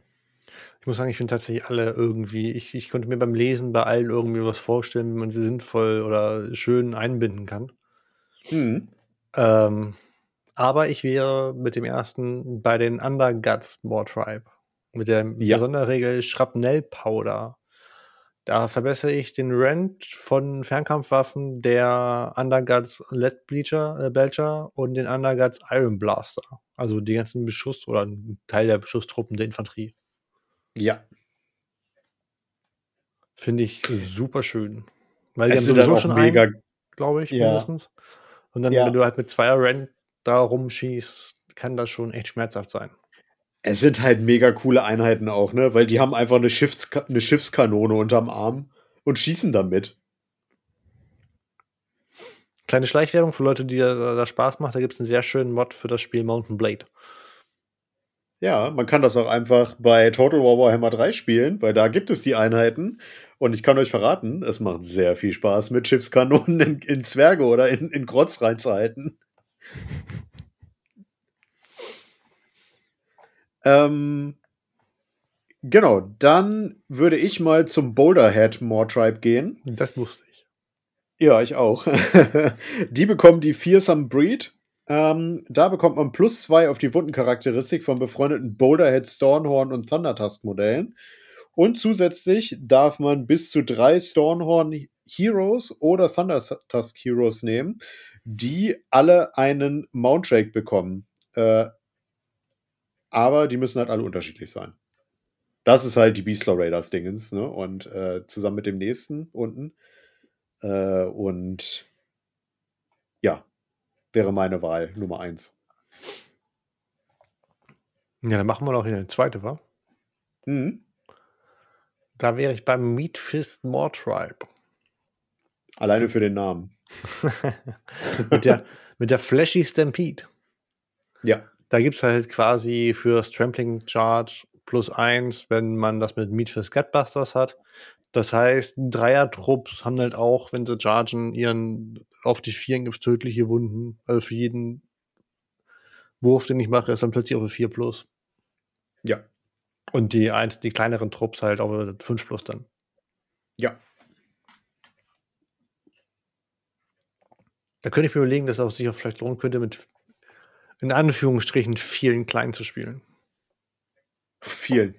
20 Stück. Ja, ich sage ich sage Anführungsstrichen, ja. Ja, ja, ja, ja. ähm, dann gehen wir zu den Thunderbellies. Ähm, die haben den Swift Outflank. Da wählt man ein Thunderbelly Mornfang Pack. Das sind die, oh Gott, ich weiß gar nicht, was das für Viecher sein sollen. Das sind halt so, ja. Ich glaube, das sind so die Wildsch Wölfe, oder? Wildschweine oder, oder so ähnlich. Wildsch ja. Was sind das? Ähm, und das macht einfach, dass diese Einheiten rennen und chargen dürfen, was in so einer Armee eigentlich auch ganz gut ist. Aber es ist halt wirklich, ich gucke mir die gerade an hier, es ist halt sehr schwer zu sagen, was das sein soll. Also Nashörner mit zwei Hörnern. Äh, Oder ein so. Woll Wollnashorn vielleicht. Ein Wollnashorn, ja, das ist gut. Ja. Wobei, das ist, hat er zwei, hat er zwei Hörner. Verdammt. Ja, es ist, es ist schwierig zu definieren. Aber ihr wisst, was ich meine. Ähm, Finde ich ganz nett. Ru äh, Run and Charge ist immer gut und als Ogre gleich doppelt. Ach, die tragen nur ein Gebiss. Ja. Okay, hast du noch einen von denen? Weil ich glaube, es fehlen nur noch zwei, aber ich müsste jetzt nicht. Nee, können wir. Okay, dann überspringen wir wie üblich den Path to Glory Part. Äh, und gehen in die Matchplay-Regeln. Und haben, da haben wir natürlich wieder unsere Grand Strategies. Die heißen bei uns die Rampaging Wargluts. Ach, es ist wieder ein Trauerspiel, so, ne? ähm, ich habe eins markiert, das ist Ready for Plunder, was durch, durchaus machbar ist, aber auch halt übel easy zu kontern ist. Ähm, das ist, wenn am Ende der Schlacht mehr befreundete Einheiten vollständig im Einheiten im, im gegnerischen Territorium stehen als feindliche in unserem. Äh, kann funktionieren, kann aber auch sehr einfach nicht funktionieren. Ähm, weiß ich nicht. Wie siehst ich du das? Find's, ich finde es so einfallslos irgendwie. Ja. Also bei den meisten halt tatsächlich die Grand Strategies finde ich sehr teilweise manchmal einfallslos. Das Einzige, was ich nicht so einfallslos finde, hat Dorn, hat man nicht, mache ich gleich. Ähm, aber halt immer so, so, in Anführungsstrichen, es sind keine, die ich cool finde von der Thematik her, wo ich mir denke, die könnte ich auch sinnvoll schaffen. Hm. Und ich sehe es ja so ein bisschen von der Position von einer Person, die äh, relativ viel Matchplay, beziehungsweise jetzt auch mal anfängt, wieder mehr auf Turniere zu gehen. Ich würde es nicht machen. Ich würde keins von denen auf dem Turnier spielen. Nee, ich auch nicht. Nicht ansatzweise. Nee, ja. Weil das sind immer Sachen, die kann man, die kann man umgehen, die können ganz schnell kaputt gemacht werden. Da muss ich jetzt bei Ready for Plunder, muss der Gegner nur mit sich zwei oder drei Einheiten am Ende denken, ja, ich stehe in meinem äh, Territorium auch. Mhm. So, und am Ende eines Spiels hast du meist auch als Ogre, wenn du gut, wenn es gut läuft, weil du ja nur mit keine fünf Einheiten anfängst oder so, dann hast du nicht so viele. Nee, ja. Und es müssen ja mehr sein. Das heißt, wenn du dann noch drei Einheiten hast, reicht ja nicht, wenn der Gegner auch noch drei Einheiten hat. Nee, ja. Also. Also ich sage, es ist ein Trauerspiel, so, ne? Ähm, ja. Wir haben schon mal bessere gesehen, zum Beispiel bei den Silvernest war ja auch eins dabei, was ganz okay war. Aber, pff, nee. Was Aber du halt- meintest, da ist eins, was ganz aufregend ist. Genau, was ich halt von der, von der Thematik halt ganz schön finde und sowas von der, von der Grundart her, aber es ist halt auch voll easy vom Gegner zu umgehen. Und zwar ist das Enough Grab for All. Mhm. Wenn die Schlacht endet, habe ich die Grand Strategy geschafft. Wenn mein Morpot voll ist, Und ich einmal die, die große Magie des Morpods quasi genutzt habe. Das heißt, ich habe ihn, der, der startet ja voll, ich muss ihn also einmal leer machen und wieder voll machen. Mhm. Jetzt erwähnen wir nachher, nachher erwähnen wir noch mal kurz, wie man den voll macht. Und dann ist es halt Schwachsinn. Für mich wieder. Ja. Ja. Wobei ich aber das, das äh, Geländestück in Anführungsstrichen, den Morpod, finde ich tatsächlich sehr cool, wenn ich ehrlich bin. Ja, definitiv. Das, das streite ich auch gar nicht ab.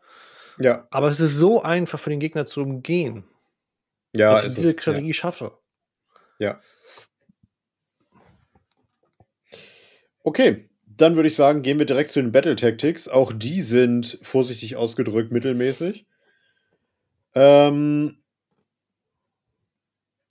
ich nehme mal die, die ich eigentlich am einfachsten finde, und das ist Eat Your Fill. Äh, die bekommt man, wenn eine Ogre-Einheit fressend ist. Mhm. At the start of the, also zum Start der Nahkampfphase, wenn eine Ogre-Einheit fressend ist. Ja, also, ne? Wir wollen sowieso in Nahkampf, dann können wir die auch einmal nehmen. Ähm, ist für mich eigentlich ein No-Brainer. Die können wir auf jeden Fall nutzen. Ja, das Schöne daran ist, du musst ja nicht irgendwie vorher festlegen sonst was, sondern du kannst Nö. wirklich sagen, okay, meine Leute sind jetzt sowieso alle im Nahkampf. Ähm, und das sind, ich, ich kriege alle meine Leute, die noch leben oder sowas, jetzt gerade diese Runde im Nahkampf oder sind schon drin oder sowas, dann wähle ich Ja. die. Ja. Ganz einfach. Das finde ich halt eine schöne thematische Sache auch, die du halt wählen kannst und ganz situativ einfach sagen kannst, okay, ich könnte zwar eine andere auch noch machen, aber wer weiß, wann ich das wieder mache und die andere hebe ich mir auf später. Ja. Ähm, ich wäre zum Beispiel bei meiner Listenidee bei einer anderen auch noch, die ich machen könnte. Mhm. Hast du eine Vermutung? Mm, Ich vermute mal äh, Avalanche of Flash. Nein. Ich wäre tatsächlich bei meiner Listenidee bei Savor the Taste. Savor the Taste. Die kann man nicht in der ersten Schlachtrunde machen und man schafft die, wenn alle, die, alle deine Auge-Einheiten hungrig sind. Ach so, weil du schießen möchtest. Ja, jetzt verstehe ich, was du damit meinst. Ja. Genau. Mit einer Okay, ja. Piratenliste quasi, die halt die Schusskanonen hat und die großen Geschütze hat und alles sowas. Ja, Dann bleib ich einfach weg und halten mir halt Gegner vom, vom Leibe. ja jetzt habe ich es auch verstanden. Ja. Ja, ist auch so ein Ding, das kann man eigentlich verhältnismäßig easy scoren, ne? Ähm, Ja, was heißt, Ja. theoretisch kannst du die sicher scoren. Kommt drauf an, wie schnell der Gegner ist. Also wenn der Nee. Gegner ab, also ich sag mal, Adonis Deepkin, ne? Wenn ich die scoren will, schaffe ich das. Es sei denn, der Gegner umringt mich komplett. Dass ich, mir nicht, ich könnte immer noch sagen, okay, ich habe jetzt eine Einheit, die im Nahkampf gebunden ist, dann falle ich mit der halt zurück. Ja, stimmt schon. Ja, ja, ja, stimmt. Okay, ist da noch eine dabei, wo du sagen würdest, die ist erwähnenswert? Ich finde nicht. Ja, für dich vielleicht noch, aber mit, wenn du sagst, du Hm. möchtest gerne mit, den, mit dem Beastlaw spielen, wäre halt noch äh, Let's Am Lose möglich. Ja, Dass du halt Ja. vier Monstrous Rampage machen musst. Dadurch, dass du halt eine Bonusmöglichkeit hast, hast du die Möglichkeit zumindest, dass du sie stampfen kannst, anbrüllen kannst, titanisches Duell, springen. Gelände kaputt machen und äh, Ja, ja. weglaufen oder so. Aber das heißt Ja. aber halt auch, dass du vier Monster mitschleppen musst oder mehrere na Rhino. gut, das hast du ja wahrscheinlich eh. Ja. Ja, gut, stimmt schon. Ja, also wenn man Beastlaw Raider spielt, ist das relativ, relativ machbar. Ja. Gut, dann kommen wir zu den Core Battalions und ich muss sagen, ich war sehr überrascht. Denn wir haben vier Stück davon. Wo ich mir dachte, was? Was ist denn hier los? Ähm, ob sie so viel besser sind oder nicht, lasse ich mal dahingestellt. Aber ich würde einfach mal mit der Jorlbat anfangen. Dafür brauchen wir einen Frostlord und einen Huskard on Frostlord. Also hier wird tatsächlich zwischen den verschiedenen Charaktermodellen differenziert. Und wir brauchen zwei Einheiten von Beast, nee, nicht Beast Riders, von Mornfan Pack Einheiten. Mindestens. Wir können bis zu äh, einem weiteren Frostlord und zwei weiteren Huskards mit reinnehmen. Und zwei weiteren Mornfangs. Du, du, Ähm, du siehst das gerade falsch. Du darfst, ja doch, du kannst einen Frostlord, musst aber keinen Frostlord nehmen. Du musst nee, das ist das gleiche, das gleiche wie, wie da unter. Also, ah nee, Moment, der hat eine andere Lanze. Genau. Ah. Oh mein Gott, die sehen ja. Okay, ja, also irgendein Stornhorn muss man haben und den Frostlord kann man so. Ähm, und wenn man das macht, dann bekommt man den Befehl Swift. Das heißt, einmal pro Schlacht darf man eine Einheit von diesem Bataillon den Befehl Double or Forward oder To Victory ähm, ausführen lassen, ohne dafür einen Kommandopunkt bezahlen zu müssen. Kann man machen. Ähm, in der Regel hat man das zumindest als Beastclaw Raider Spieler sowieso dabei, aber da kann, könnte man auch noch die äh, Eurel, Ural Butt, oh mein Gott, keine Ahnung, oder die Torbat äh, nehmen. Ist halt also die Frage, ob man jetzt das hier speziell haben möchte. Scheiße finde ich es nicht, aber ich finde es jetzt auch nicht überragend gut. Ich, ich finde es halt diese, diese Komplettfestlegung echt nicht so schön. Nee. Also, wenn ich eins von diesen Bataillonen nehmen will, also wenn ich entweder Jorlbad oder Eurelbad, oh Gott, ja. wer sich den Namen ausgedacht hat, nehmen will, ähm, mhm. ist ja schon mal die Voraussetzungen sind die gleichen. Die sind ja. ja komplett gleich von den Voraussetzungen. Ja. So, und ich mag es halt nicht, dass ich dann festgesetzt bin, okay, ich muss ein Huskard auf Stonehorn nehmen. Und ich muss ein, äh, was ist das? Das andere? Einfach ein Stonehorn, äh, egal welches. Ja. Finde ich halt nicht so geil. Aber ich glaube, die hast du sowieso mit, wenn du ein Beastlaw Raider spielst. Also. Aber dann guck mal, dann, dann, da schließt mich das doch schon aus, dass ich einen äh, Thunder-Tasken mitnehmen darf. Naja, nö, wieso? Achso, ja gut, du würdest, ähm, ja gut, die, die kriegen dann halt die, die Fähigkeiten des Battalions nicht, aber mitnehmen kannst du ihn schon, so ist es nicht. Ja klar, aber ich, ich darf von diesem Battalion dürfte ich keinen Thunder-Task mitnehmen. Nee, das ist richtig, ja. Dafür müsstest du Torbat nehmen. Und wie gesagt, ich finde halt diese, diese extrem, diese Extremfestlegung mag ich halt nicht, dass ich an, an, an direkte Einheitentypen so, so, so krass gebunden bin. Ich habe sowieso nur fünf oder sowas. Aber ja. da bin ich komplett festgesetzt. Ja. Und dann finde ich es auch tatsächlich auch sehr einfallslos, dass sie bei den beiden links und rechts, Jorl und Eurelbad, Eurel. Eurelbad ähm, einfach auch gesagt haben, okay, wir kopieren das einfach mal und machen ein anderes Symbol runter. Ja, ja, genau. Finde ich, find ich schade. Es gibt genug Möglichkeiten und mir fehlt da auch die Möglichkeit, irgendwas mit Infanterie zu machen. Gibt es ja gar nicht. Ne. Finde ich schade. Was ich auch spannend finde, ist, wir hatten ja im Slaves to Darkness Battleturm das eine Core was einfach dann unten zwei Symbole hatte, wo man aussuchen konnte. Das hätte man hier ja auch gemacht, auch machen können, weil es ist einfach dasselbe Bataillon, wenn man so möchte. Ja, aber man hätte diesen Namen, dieses Namensspiel nicht machen können mit Jol und Eurobad. Ja, hätte man. das wäre schade gewesen. Ich weiß nicht, was da im Deutschen steht, oder das genauso heißt. Aber. Keine Ahnung, ja. Weiß ich nicht. Ähm, ja, finde ich halt schade, dass sie im Endeffekt einfach nur kopiert haben, anderes Symbol oder. Vielleicht war es auch nicht Absicht, vielleicht haben sie da einen Fehler gemacht, das kann auch sein. GW ist ja nicht äh, ja. fehlerfrei, wie wir alle wissen. Ja. Zum Zeitpunkt der Aufnahme gibt es auf jeden Fall noch keine Rate für den Battleturm. Ähm, dementsprechend könnten wir da oder können wir da noch nichts zu sagen. Was ich zum Beispiel spielen würde, wäre wahrscheinlich der Junk Mob. ja, ich weiß auch warum. Wo ich eine Einheit Gnoblast und einen Gnoblast Crab Launcher spielen muss. Und dafür ja. halt äh, einmal Out of Attack oder Unleash Hell kriege. Ja. Du weißt warum? Weiß ich noch nicht warum. Ja, ich weiß auch nicht warum. ich mag das ja, Modell halt tatsächlich. Ich habe ich hab mir das ehrlich gesagt noch gar nicht angeguckt. Äh, das mache ich gleich mal. Ähm, es gibt noch Torbat ansonsten. Dafür brauchen wir einen Frostlord, einen beliebigen.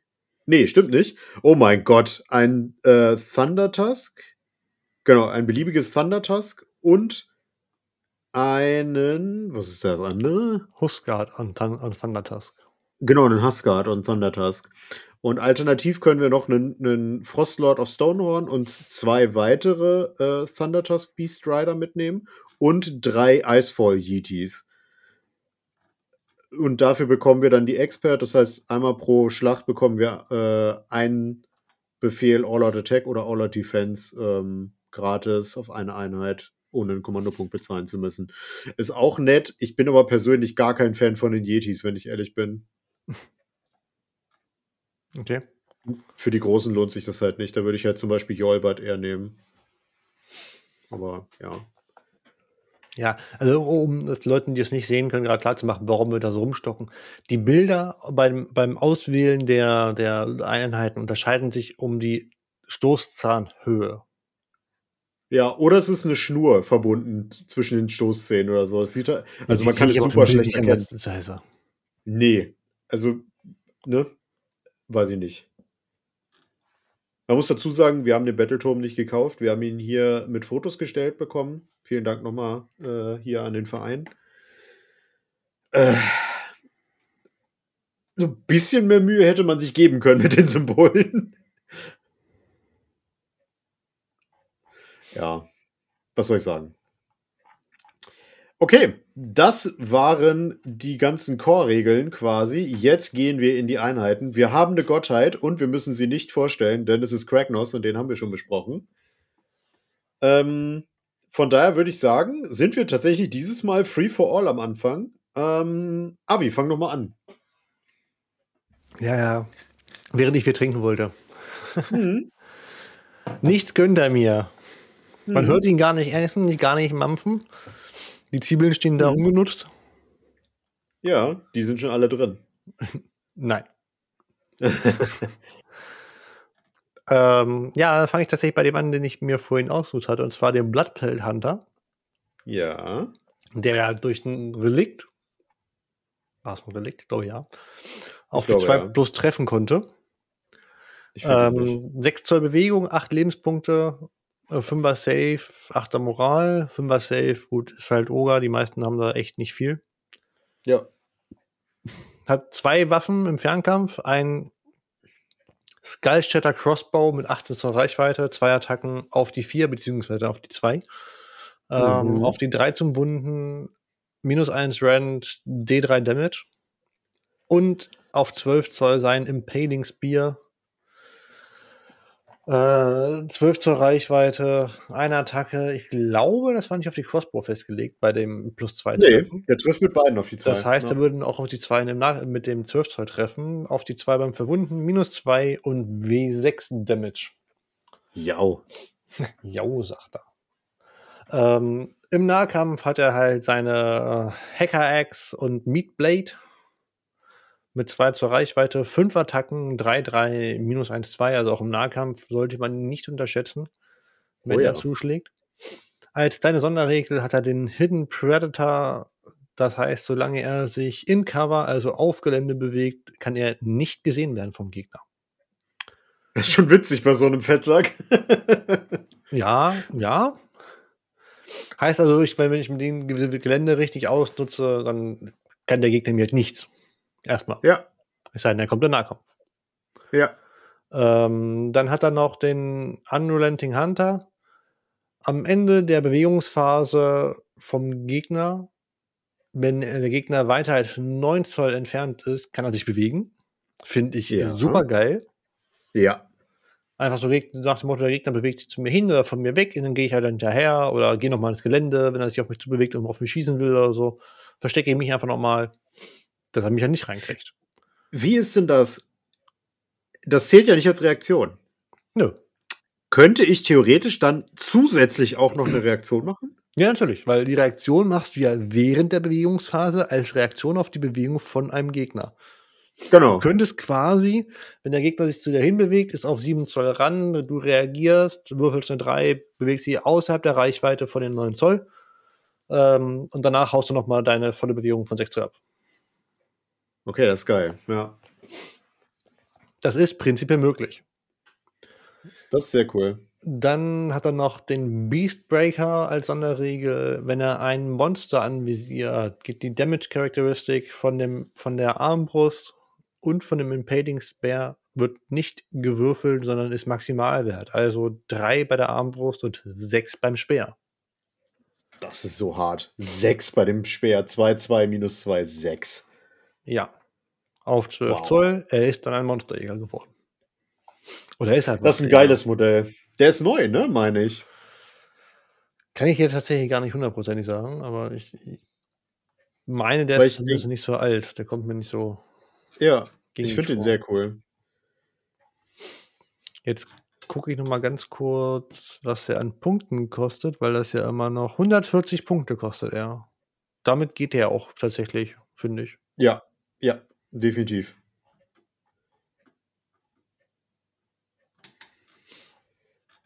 Ähm, ja, komm, dann nehme ich auch gleich den, der mir am besten gefällt. Das ist jetzt wenig überraschend, dass das der Frostlord und Stonehorn ist. Äh, der hat 15 Lebenspunkte, eine Bewegungsreichweite von 12 Zoll, einen Dreier Safe und eine Bravery von 9. Der ist mit einer Bootsladung an Fernkampfwaffen ausgestattet. Einmal mit einem Frost Spear, der hat 2 Zoll Reichweite. Äh, ah, nee, das ist eine Melee-Waffe, Entschuldigung, das sind keine Fernkampfwaffen, das sind Melee-Waffen. Damit hat er vier Attacken, 3 plus 3 plus, minus 1 und 3 Schaden. Dann hat er Punches und Kicks. Das hat 1 zur Reichweite, 3 Attacken, 3 plus 3 plus, 0 und 1. Dann hat er die Rockhard Horns von dem, von dem Mount. Das hat 6 Attacken im obersten Bracket, 4, 3, minus 2 und 3 Schaden.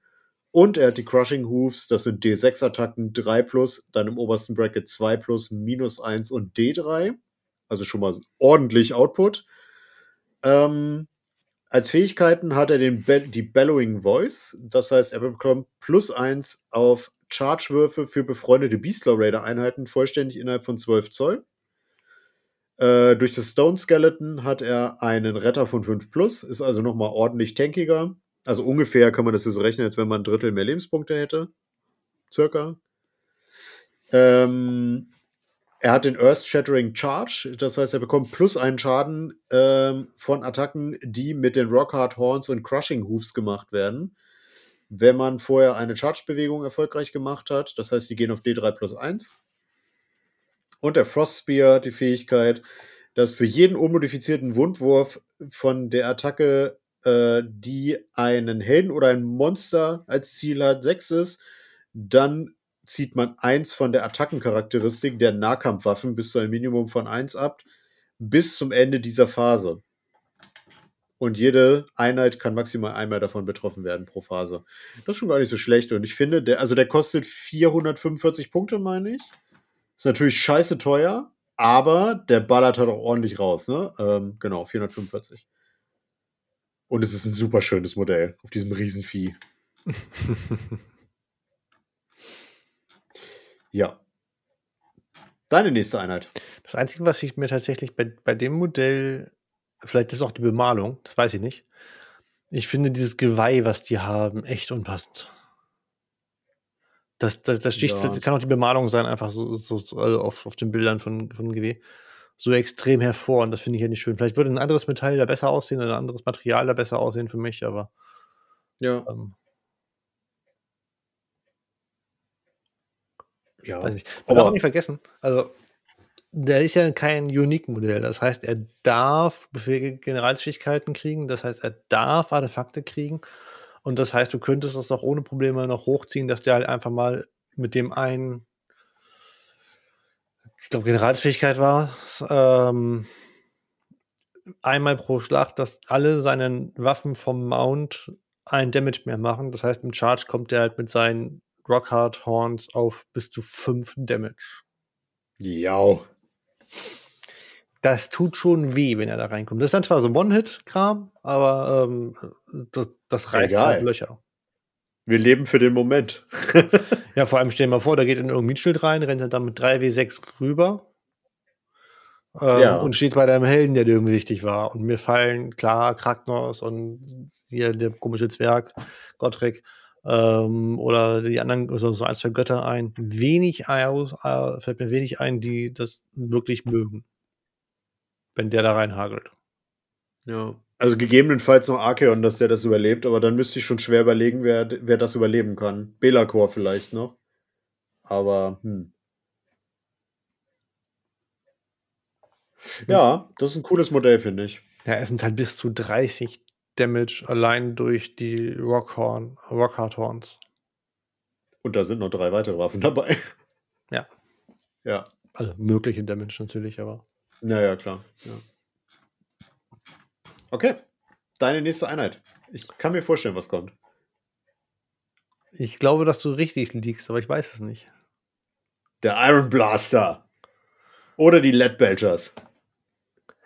Ah. Tatsächlich wären es jetzt die Lead Belchers gewesen, ja. Ähm, es sind halt Oger mit den Schiffskanonen. Ja. 6 Zoll Bewegung, 4 Lebenspunkte, 5er Safe, 6er Bravery. Ist aber auch nebensächlich bei denen, weil wenn mehrere sterben, macht der Trupp auch relativ wenig dann.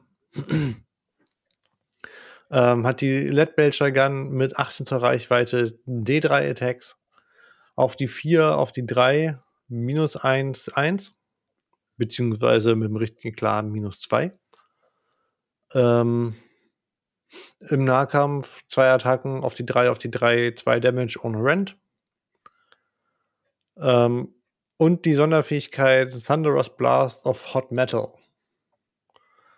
Wenn die stehen bleiben, würfeln, schießen sie nicht mit W3, sondern mit 2 W3-Schuss. Ja. Und dann hagelt's Schrapnell. Ja. ja, sagt er. da würde ich dann tatsächlich auch mal auf die Einheiten All Attack oder sowas sprechen. Ähm, ja. Das wäre dann ohne Problem möglich. 3-3 minus 1, äh, minus 2, 1 ist schon. Genau, mit, wenn sie stehen geblieben sind, halt äh, ein Sechser-Trupp, beziehungsweise man kann die theoretisch auch, äh, was heißt, ich weiß gar nicht, wie viel drin sind in einem Trupp tatsächlich. Sechs, ja. Sechs sind ein Standardtrupp. Äh, vom Led Belcher, sicher? Ich bin mir ziemlich sicher, weil die gibt es nämlich in der Sechserbox. Warte mal. Vier sind Standardtrupp. Vier sind Standardtrupp, okay. Dann sind es acht. Genau, und du kannst die theoretisch, wenn du halt einen Gutbuster General spielst, auf bis zu zwölf hochpumpen. Da lohnt sich dann auch ein Auto Attack. Ja. Wird geballert. und punktetechnisch sind sie bei 170 für vier. Finde ich noch okay. Ich auch. Weil im Nahkampf. Darfst halt nicht vergessen. Sind halt 16 Lebenspunkte, ne? Für 170 Punkte. Und 8 für Missionen halten noch. Ja. Ja. Einzige Manko ist natürlich, sie sind von der Anschaffung her relativ teuer, weil sie kosten 34, ihr habt sie gerade offen, 34 Euro für vier. Ja.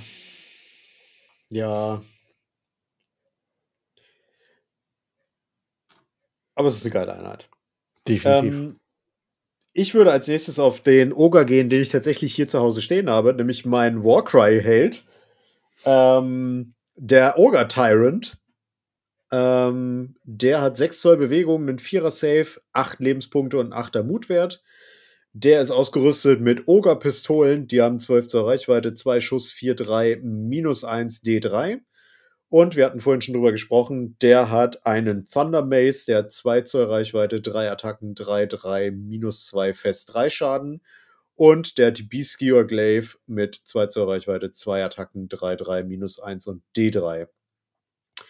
Der hat einen. Ah! Aha! Ich muss das von vorhin revidieren, denn die, die Namen, die er wählen kann, sind auf seinem Datasheet vermerkt. Dann macht nämlich der Waller Trade, den wir vorhin besprochen haben, doch total Sinn.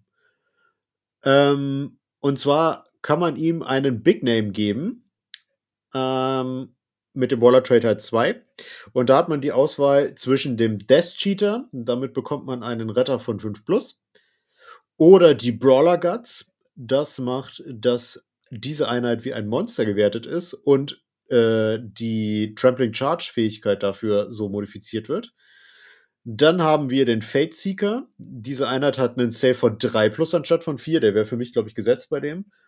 Äh, er hat einen Move-Charakter oder den Longstrider. Damit hat er einen Bewegungswert von 8 anstatt von 6.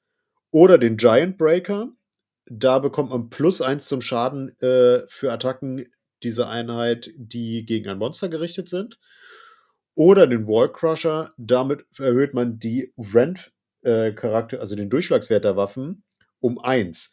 Das heißt, wir würden mit dem Hammer auf minus 3-3 hochgehen und mit dem Speer auf minus 2D3. Ich glaube tatsächlich, wenn ich ihm den, den Waller Trade geben würde, äh, ja genau, das war ein Waller Trade geben würde, dann würde ich ihm das letzte geben, den Wall Crusher in Kombination mit dem Fate Seeker. Ähm, dann ist er nicht nur tanky, dann ballert er halt auch ordentlich Schaden raus im Nahkampf. Ähm, zusätzlich hat er noch die Fähigkeit der Beast Skewer Glaive. Das macht für jeden unmodifizierten Trefferwurf gegen ein Monster oder einen Helden ähm, von 6, dann macht die Waffe D6 Schaden anstatt D3. Und die Fähigkeit des Thunder Mace ist, für jeden unmodifizierten Trefferwurf von 6 macht die Waffe eine Mortal Wound äh, zusätzlich zum Schaden. Und wenn die Einheit aus drei oder mehr Modellen besteht, macht sie D3 Mortal Wounds anstatt von einer. Äh, die letzte Fähigkeit heißt Bully of the First Degree.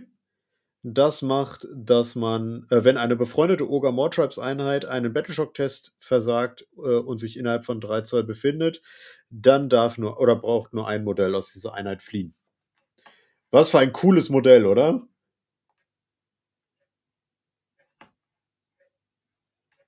Ivy?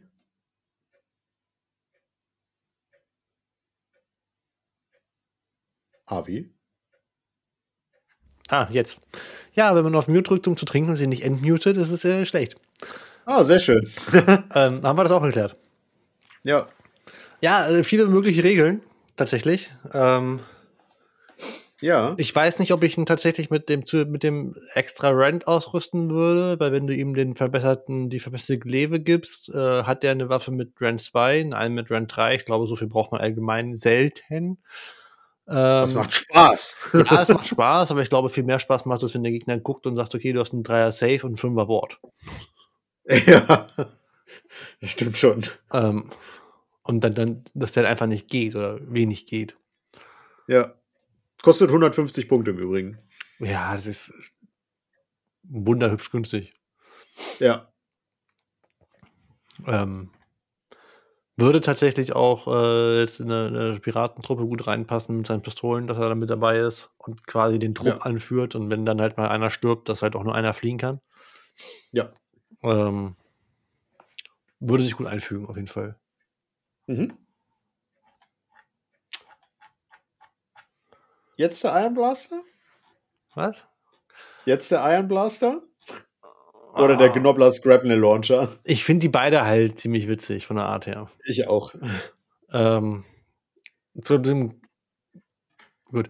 Ich, ich, äh, ich kann mich nicht entscheiden. Oh nein. Aber ich nehme jetzt tatsächlich, äh, weil wir den Kanonen schon waren, gehe ich jetzt zum, zum Gnobler Scrap Launcher. Ähm, weil ich muss sagen, ich finde es ein richtig, richtig wunderhübsches Modell. Es ist mhm. einfach ein Nashornschwein, irgendwas mit Fell, mit, mit Langhaarfell, wo ein Goblin oder Gnobler-Katapult drauf ist und was einfach nur mit irgendeinem Schrottscheiße durch die Gegend schießt. Mhm. Alles, was mhm. sie gefunden haben, Messer, Gabeln, keine Ahnung, Glasaugen oder sowas. Äh, ja. Finde ich von der Grundart her richtig cool. Selbst vorne zwischen den Hörnern von dem Viech sitzt ein Doppler, der noch mal so einen Speer oder so abschießen möchte. Mit einer äh, Zwille, ja. Mit einer Zwille, die er zwischen den, Hörnern aufgebaut hat. Ja. Äh, das Teil hat äh, Bewegung von sieben, neun Lebenspunkte, vierer Save, also ein unerwartet guten Save. Äh, eine Bravery von 5, gut, klar, ist ein Gnoblers. Ähm, hat ein, hat ein Beschuss, ein Pile of Old Scrap. Mhm. Eine Minimalreichweite, was ich äh, immer sehr schwierig finde zu nutzen. Ähm, von 6 Zoll, eine Maximalreichweite von 36 Zoll, kann also hinten stehen und einfach durch die Gegend halten. Hat eine Attackenanzahl, die durch die Regel Deadly Rain of Scrap der Anzahl an Modellen in der Zieleinheit entspricht. Mhm verwundet auf die Dreien, hat minus eins Rent, was ich auch ziemlich geil finde. Da kommen irgendwelche Zahnräder, Eimer und sonst was geflogen und äh, ja. haben einfach mal rüstungszerstörende Wirkung. Ja. Äh, und machen einen Damage. Im Nahkampf kann es sich werden, würde ich wahrscheinlich immer versuchen zu vermeiden, weil es dann halt nicht mehr schießen kann. Ja. Durch die Mindestreichweite. Ähm, hätte eine, hätte sieben Attacken auf die fünf, auf die fünf von den Gnoblars. Und die Sharphorns von den Rhinox, zwei Attacken auf die vier, drei mit minus eins und W3 Damage. Ja. Ähm, könnte man auch sogar verbessern durch die Sonderregel Rhinox Charge. Da würde man W3 plus 1 machen. Für zwei Attacken ist jetzt nicht andersweise erstrebenswert. Ähm, und viel geiler finde ich die Regel Loaded Up. Zu Beginn der Schussphase kann man eine freundliche Knoppler-Einheit innerhalb von 9 Zoll wählen und 2W6 würfeln. Wenn man kleiner als die Einheit der Knoppler, als die Modellanzahl der Knoppler-Einheit würfelt, gibt es plus 1 auf Trefferwürfe mit dem Schrotthaufen. Das heißt, man schießt plötzlich mit 3-3. ja. Also klar, der Gegner muss dann, muss dann ähm, versuchen zu vermeiden, oder die Knopplers runterzuschießen, wenn er das runter haben möchte. Aber was ich halt sehr interessant finde, hier steht nirgends drin, ähm, dass es unterschiedliche Einheiten sein müssen. Das stimmt, ja. Das heißt, ich kann eine Einheit Gnoblers hinstellen und da drei Katapulte rumstellen oder sowas, die alle auf die Gnoblers zugreifen. Ja. Und dann habe ich einen riesigen Schrotthagel, was ich mir ziemlich geil vorstelle. Das ist wirklich cool, ja. Das stimmt, also. ja, das ist geil. Gut, und ich muss sagen, für, für, für so ein Modell finde ich von den, von den Anschaffungskosten mit 31,50 ähm, auch echt nicht so teuer. Nee, Pro stimmt. Ist Problem aber GW-exklusiv leider. Hm? Ist leider GW-exklusiv, ja. Äh, weiß gar nicht, ob es ist. Ist es das? Ja, ich habe es gerade offen. Es ist nicht lieferbar, ja. Das ist auf jeden Fall. Nee, es hat auch den Pfeil von Exklusivität leider. Ja, dann ist es halt äh, lange nicht für mich lieferbar. Mhm. Aber gut, so ist es. Ja. Ja, ich glaube, wir haben die wichtigsten Einheiten durchgesprochen, ne? Ähm, beziehungsweise komm, wir machen den, den äh, Thunder Tusk nochmal, dann haben wir beide durch. Von den großen Viechern. Nee, nee, nee, nee. Wir machen mal die kleinen davon. Die sind, glaube ich, nochmal interessant. Äh, und zwar die. Oh Gott, wie heißen sie denn? Ich würde dann nämlich jetzt noch hier die, das Mornfang Pack nehmen und dann musst du noch, weil du es versprochen hast, äh, erzählen, was der Pot macht, genau. Herrgott, wo sind denn die kleinen? Äh, da, Mornfang Packs. Haben 9 Zoll Bewegung, 6 Lebenspunkte, ein Save von 4 plus und einen Mutwert von 7. Die haben die Iron Lock Pistols, das ist auf 12 Zoll, ein Schuss, 4-3, minus 1 D3, finde ich schon ganz schön nice für eine Fernkampfwaffe. Ähm, Im Nahkampf sind die mit Culling Clubs und Hackers ausgerüstet. Das ist eine zweite Reichweitenwaffe mit drei Attacken, 3 plus 3 plus minus 1 und 2 Schaden fest. Hm. Der Champion darf mit einem Gargant-Hacker äh, ausgerüstet sein, wenn ich das richtig sehe, ja. Der hat zwei Attacken, 4, 3, minus 2 und 3 Schaden. Es ist quasi einfach nur noch mal besser mit dem Durchschlag und Schadenswert. Und die äh, Mornfangs selber haben eine 1 Zoll Reichweite, 4 Attacken, 4 plus 3 plus, minus 1 und 2 Schaden. Also pro Modell auch ein relativ großes Schadenspotenzial. Oh ja. Ähm, die Einheit darf einen Standardenträger haben äh, pro vier Modelle und äh, dadurch bekommt die Einheit plus eine Bravery. Eins von den vier Modellen darf ein Hornblower sein, dadurch bekommen die plus eins zum Charge. Dann haben sie die Fähigkeit Linebreaker. Das macht, dass man eins von Wundwürfen für Attacken mit äh, äh, Fernkampfwaffen gegen diese Einheit abziehen muss. Und zusätzlich, wenn diese Einheit von Angriffen durch eine feindliche Einheit ähm, als Ziel ausgewählt wird und diese Einheit den Unleash Hell-Befehl ausführt, dann können die bestenfalls auf äh, unmodifizierte Sechsen verwunden. Was auch sehr nice ist. Weil ich weiß zum Beispiel, äh, ich weiß gar nicht, wer mir das erzählt hat, oder war das, war das David in dem einen Podcast, wo er meinte, von wegen, wenn die Handgunners von der Free Guild erstmal loslegen, dann wächst auch nichts mehr? Bei Unleash Shell? Ja, hat er da was erwähnt, ja. Ja. Das ist halt hier ganz nett dagegen. Ähm, Und die letzte Fähigkeit ist Iron Fist. Ähm, das ist in diesem Fall keine schlechte Marvel-Serie, sondern die macht, dass wenn diese Einheit mit Iron Fists bewaffnet ist und einen unmodifizierten Wundwurf von sechs gegen Nahkampfwaffen ablegen, dann bekommt die attackierende Einheit eine tödliche Wunde. Ja. Ich finde es halt interessant, dass, dass, dass du gezwungen bist, die verstärkt zu spielen, wenn du Standardenträger drin haben möchtest. Das stimmt, ja. Gut, werden die meisten sowieso machen, aber es sind halt punktetechnisch auch ziemlich teuer. Das heißt, du musst mindestens 350 Punkte ausgeben, damit du einen Standardenträger mitkriegst. Aber du hast halt acht in einer Einheit, ne? Und die haben ein riesiges Base. Du hast maximal sechs in einer Einheit. Ach, du, also du kaufst dir zwei Bo Boxen und hast quasi zwei rumfliegen. Ja, weil du kannst Veritas im Mornfang-Pack unten Unit Size 2 und man darf Battle, man darf normale sowieso nur einmal verstärken und Battleline zweimal verstärken. Das heißt, wenn du das Battleline spielst, kannst du maximal Sechser spielen. Du kannst keine Achter spielen.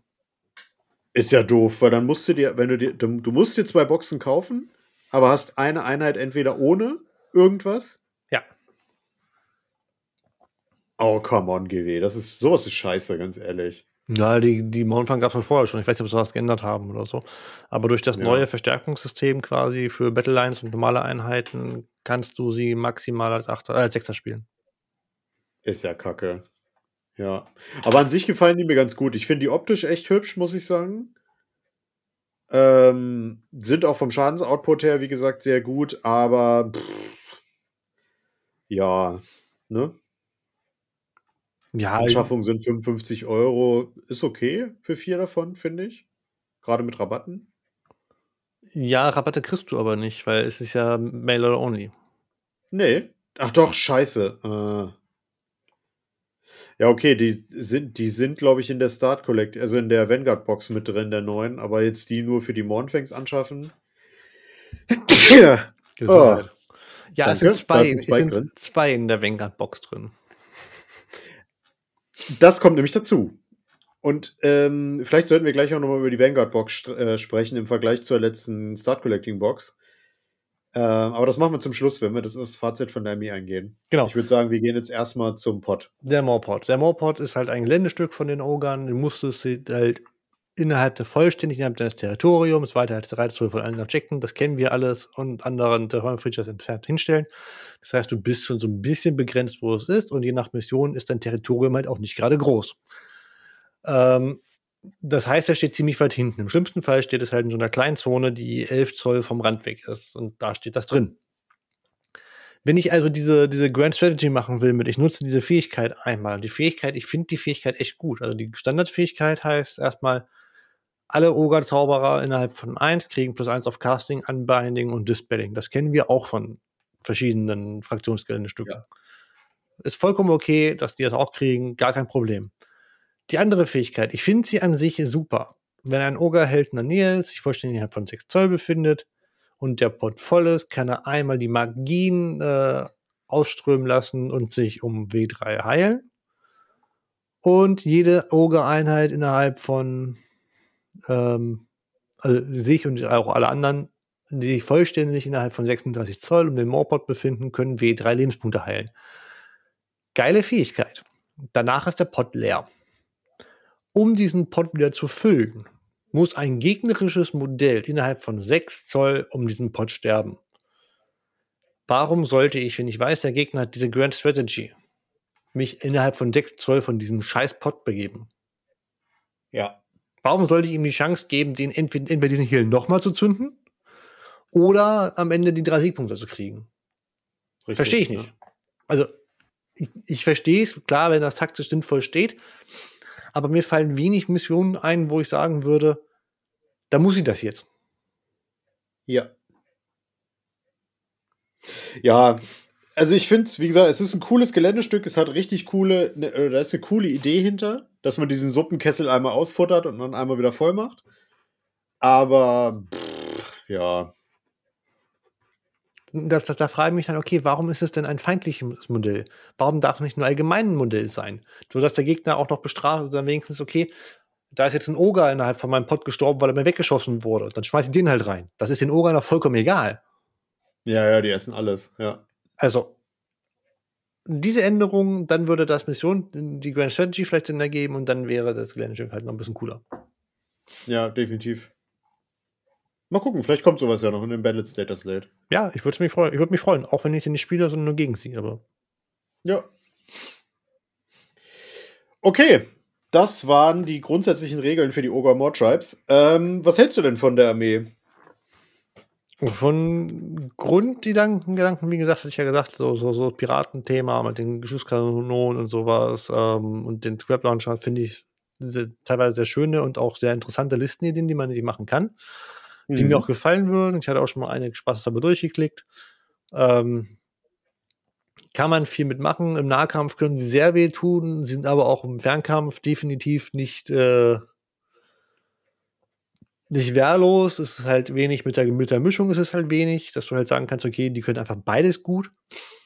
Ja. Ähm, weil ich muss mich halt entscheiden. Bei der Listenerstellung muss ich mich entscheiden, möchte ich voll auf Fernkampf gehen und da was reißen und vielleicht nur so ein bisschen was zu blocken haben. Klar, sie können sich im Nahkampf ein bisschen wehren, aber dann verlieren sie viel Nahkampf-Punch.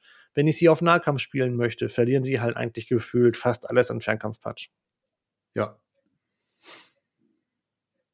Also. Halt so eine Handvoll an ähm, an, an Pistolen, aber das ist halt nichts Erwähnenswertes, ne? Ja, das ist aber vernachlässigbar, weil wenn ich richtig, nah, genau. richtig auf Nahkampf drauf möchte, dann, dann muss ich halt gucken, dass ich schnell nach vorne gehe, dann laufe ich vielleicht noch mal und schieße nicht zwischendurch noch und ähm, Ja, genau, ja. Wie würdest du denn die Armee einschätzen im Sinne der Einsteigerfreundlichkeit? Ne? Also das Übliche, sind die was für Anfänger, sind die was für Profis? Ähm, von der, ich sag mal, vom Bemalen her, ich, ich gehe mal ganz schon extra vom Bemalen heran, weil man halt, würde ich sagen, man kann viel daran machen von der Bemalung her, aber ich finde sie noch für Einsteiger noch okay, weil sie haben relativ viele Haut und ich muss sagen, bei von GW sind halt die Kontrastfarben für Haut echt nicht schlecht. Ja, eigentlich alle tatsächlich, außer die von Vallejo, die neuen. Kann ich nicht sagen, ich kenne jetzt nur die von GW. Ja. Aber die Kontrastfarben sind halt bei ja. Haut, ich hatte immer gehasst, Haut zu machen mit den Kontrastfarben, finde ich das vollkommen okay. Das, das lässt sich gut machen. Ja. Ähm, von daher hat man da viele Möglichkeiten, da relativ zeitnah und auch mit wenig Vorkenntnissen oder sowas eine ganz coole optische Armeen zu kriegen. Ähm, vom spielerischen, ja, man muss sich halt für den Weg entscheiden und dann ist es für mich gefühlt straightforward.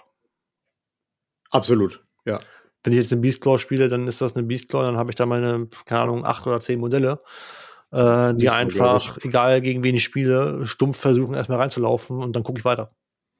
Ja. Ja. Ähm, wie würdest du sie metatechnisch so einschätzen? Das würde mich jetzt mal interessieren. Mm, wenn ich sie vergleiche, es kam ja jetzt gerade auch erst hier die neue äh, Meta-Watch. Ja kam ja gerade raus, wo natürlich die Änderungen noch nicht so drin sind, sein werden. Sind sie gar nicht, tatsächlich. Die sind nicht mehr berücksichtigt, das haben sie ja gesagt. Ähm, gut, ich habe mir nur durch Tabelle angeguckt und es nicht gelesen. Ja. Die, also da in, in der neuen Meta-Watch sind die Slaves to Darkness und die Ogre Tribes noch nicht berücksichtigt. Ja, okay. Also wie gesagt, ich würde das mit den Armeen, die ich gut kenne, weil ich sie selber spiele, ähm, wenn ich jetzt sehe, hier Soulblight sind im Mittelfeld, äh, Flash Eater so ein bisschen, bisschen drüber, was ich auch echt dran finde, aber ähm, und in anderen Besprechungen so vergleiche, würde ich sie tatsächlich auch sagen, dass sie jetzt von ihrer untere Drittelposition hochrutschen oder ja. hochrutschen werden ein bisschen. Ich werde, glaube nicht, dass sie ganz oben mitspielen, weil dafür sind sie durch ihre, durch ihre in Anführungsstrichen Plumpheit äh, zu gut auszukontern, wenn du einen guten Spieler hast. Weil dir halt die Mobilität fehlt, beziehungsweise die Map-Pressure fehlt, ähm, das Spielen auf Missionsziele fehlt. Klar werden einige Leute überraschen und, und das gewinnen, aber ich würde sagen, so im Großen und Ganzen werden sie, sie im Mittelfeld einordnen erstmal. Mhm. Ja, kann ich eigentlich nicht so viel hinzufügen, tatsächlich. Ähm, ich, also beim Schwierigkeitsgrad muss ich tatsächlich sagen, fällt es mir super schwer, das einzuschätzen. Ähm, ich glaube, sie sind nicht die anstrengendste Armee zu spielen, vom, von, der, von der Dichte der Regeln her. Ähm, wo aber dann, glaube ich, am Ende die der, der Unterschied kickt, sage ich mal, ist ähm, in Sachen Bewegung. Wie, wie, wie gut kann ich mit Bewegungen das Spiel äh, äh, spielen, tatsächlich. Ähm, bei Age of Sigma und auch bei 40k wird das Spiel inzwischen in der Bewegungsphase und in der Deployment-Phase gewonnen. Ähm, und ich glaube, mit den Ogern ist es, wie du schon richtig sagst, weil die Armee ist halt langsam, sie ist plump, sie, sie, sie ist schwerfällig. Ähm, ist es unfassbar wichtig, dass du keine Fehler in der Bewegung machst. Du musst das ausnutzen, was da ist. Und ähm, also grundsätzlich für, den, für die Grundstruktur der Armee würde ich sagen, ist sie durchaus auch für Anfänger geeignet. Wer aber dann am Ende wirklich das meiste aus der Armee rausholen möchte, braucht, glaube ich, einfach Erfahrung. So, also ja. Ich sag mal, fortgeschritten, vielleicht sogar schon eher fort, fortgeschritten Profi. Ja, also ich sag mal so, die, die, die gute alte Blizzard-Formel, easy to learn, hard to master, glaube ich. Trifft, glaube ich. Und gut, ja. ja. Also, ja. Also, wo du halt hier momentan auch dem, dem Gegner so richtig Steine in den Weg legen kannst. Einfach wenn, ich denke mir, was relativ spielstark oder vom Schadensoutput her sehr stark sein wird, sind halt einfach, waren es vorher schon und werden es auch immer noch sein, denke ich, die Beast Claws. Ähm, ja. Da kann ich aber als Gegner mit relativ einfachen Mitteln, wenn das Gelände es hergibt, wenn es natürlich eine stumpfe Platte ist, ohne Gelände, dann ist es schwierig, aber wenn da Gelände drauf ist, kann ich mit einfachen Opfereinheiten, die ich ja persönlich immer ganz gerne mit habe, oder mit Endless Spells oder sowas, dem Geg den Gegner richtig krass einschränken, weil er muss irgendwie gucken, dass er die großen Bases manövriert kriegt. Wenn ein Endless im Weg steht, darf er zwar durchlaufen, aber er darf seine Bewegung nicht darauf beenden. Und die, die richtig, Base ja. ist halt einfach mal, keine Ahnung, sechs, sieben Zoll groß teilweise. Ja. Und dann muss er da mindestens durchkommen erstmal. Und dann nicht nur von Vorderkante bis vorne, sondern mit der Hinterkante. Und wenn er, dann sind das teilweise Entfernungen, die, oder Wege, die ich dem Gegner vordiktieren kann, wenn ich schnell genug da bin. Ja. Genau. Ansonsten bin ich auf jeden Fall bei dir. Ich finde die Armee vom, von der Idee her und von der Art, wie die Regeln geschrieben sind, glaube ich, mit am interessantesten bisher. Ich bin auch ehrlich, dass ich kurz davor stand, mir tatsächlich Oga mitzunehmen. Ähm, weil ich das Buch finde ich großartig. Ich mag den Stil der Armee. Ich mag dieses, dieses Piratenthema. Ich mag dieses, dieses Beastlaw Raider Thema. Das wäre, wie gesagt, auch meine Wahl. Einfach diese sechs Modelle hinstellen und rein in den Gegner. Ähm, mal gucken. Also ich könnte mir vorstellen, dass sie nach den Slaves to Darkness meine zweite Armee werden. Ähm, aber noch nicht jetzt. ähm, ja, also grundsätzlich ähm, geile Armee. Meta würde ich auch sagen, irgendwo im oberen Mittelfeld vielleicht, bestenfalls. Ich glaube, da gibt es andere Kontrahenten, die das noch besser machen werden. Ähm, aber ich glaube, das ist eine Armee, mit der kann man absolut nichts falsch machen. Ähm, was jetzt dazu kommt, die haben ja eine neue Vanguard-Box, wir hatten es ja eben schon angerissen, gekriegt. Und ich muss sagen, von der bin ich mega enttäuscht. Also die, ähm, kurz zum Inhalt, in der Box ist der normale Tyrant drin. Da sind vier Lead Belchers drin, da sind sechs Gluttons drin und zwei Mornfang äh, Cavalry Reiter und einmal die entweder der die die die Kanone oder halt der Scrap Launcher, das ist ja ein Kit. Für 105 Euro GW-Preis, also ungefähr 88 Euro, kommt das hin? Nee, nicht ganz. Ja, ja, 89 Euro, sagen wir mal. 89 Euro ähm, bei reduzierten Händlern. Ähm, findest du die gut? Hm, ich habe den Preisvergleich tatsächlich noch nicht, wie, wie das äh, jetzt theoretisch wäre, wenn man die einzeln kauft. Ja, also in der Hinsicht glaube ich ganz gut, aber weil da eben auch Einheiten drin sind, die sonst äh, Webshop-exklusiv sind. Ja, das macht es ja nicht besser. Also, ich finde ja. die Webshop-Exklusivität schon eine Sache von GW, die ich nicht verstehe und was für mich auch keinen Sinn ergibt. Ich verstehe ja. nicht, warum da ein halbes Moonfun-Pack mit drin ist. Ja. Das macht für mich halt wenig Sinn. Äh, wenn ich jetzt hier sehe, 50 nochmal drauf, nochmal 25, 75 drauf, 150 Euro wäre es ungefähr Einzelkauf von GW, 105 Euro kostet es. Ja, also sag mal so, ich würde sagen, wenn ich jetzt, wenn ich das anfangen würde, wäre es eine Möglichkeit für mich, mein Piratenthema anzufangen, weil ich da zwei Kanonen beziehungsweise die kriege plus vier LED-Belcher. Äh, ähm, da würde es tatsächlich Sinn ergeben. Ja. Ähm, weil dass man halt so, so, so den richtigen Grundstock hat. Aber äh, ja, es bringt halt gar nichts, wenn du Beastros zum Beispiel spielen willst.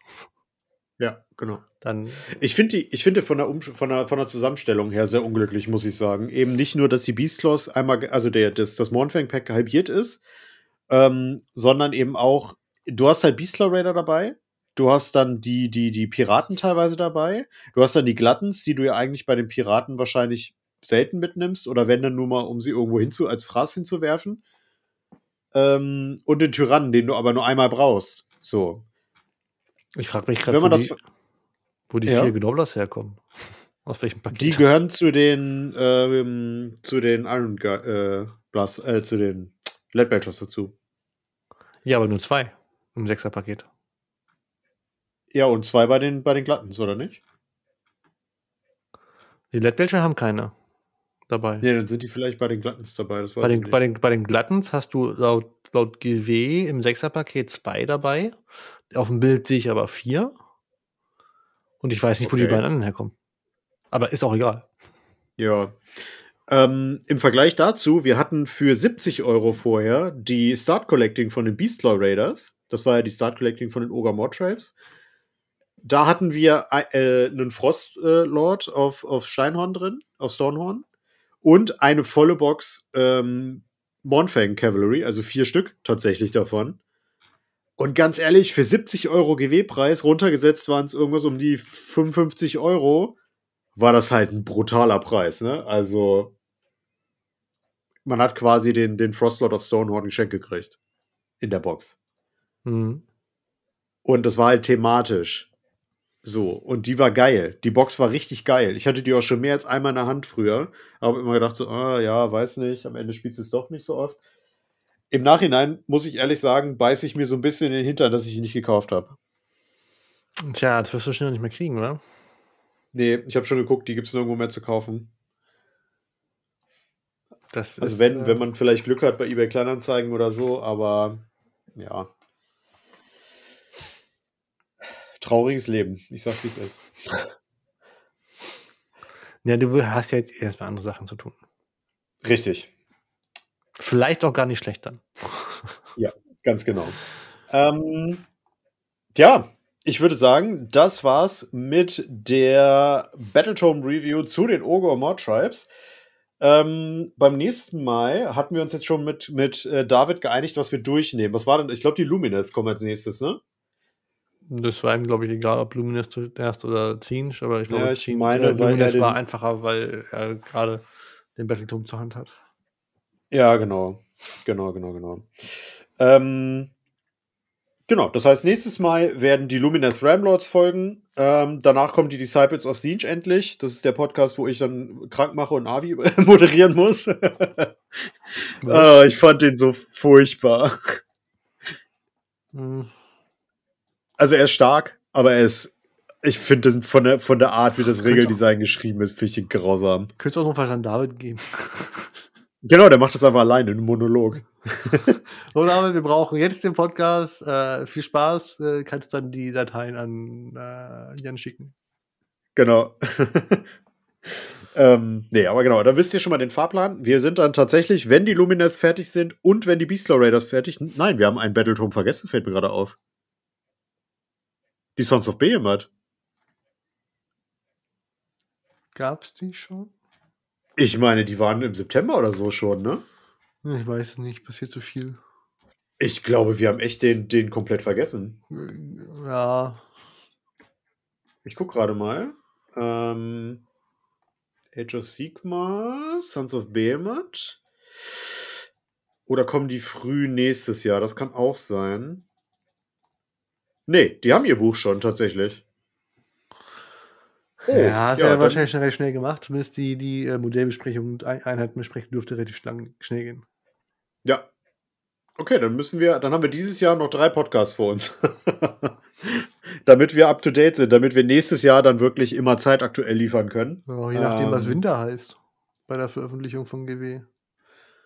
Wegen den Gloomspite Kids, meinst du? Ja, unter anderem. Äh, was hatten sie jetzt angekündigt? Gloomspite Kids und Bone Reapers, glaube ich, ne? Sind die nächsten beiden dann. Nee, es war nicht festgelegt, welches. Es, es war nur das, war noch zu sehen im, im Spring, glaube ich. Ich meine, vom Teaser-Bild her waren es die Bone Reaper. Ja. Ähm, auch eine sehr coole Armee. Also die einzige Todarmee, wo ich tatsächlich sagen würde, die finde ich optisch sehr ansprechend. ähm, dann kriegt Tod auch endlich mal wieder ein bisschen Liebe. Okay, wir haben die zwei, zwei Stunden geknackt, alles erfolgreich breit gelabert. Wir sind mit unseren üblichen Worten raus. Tschö mit Ö, ciao mit V und bye mit Ei. Und von A wie ein HD klingendes Bye. Nice.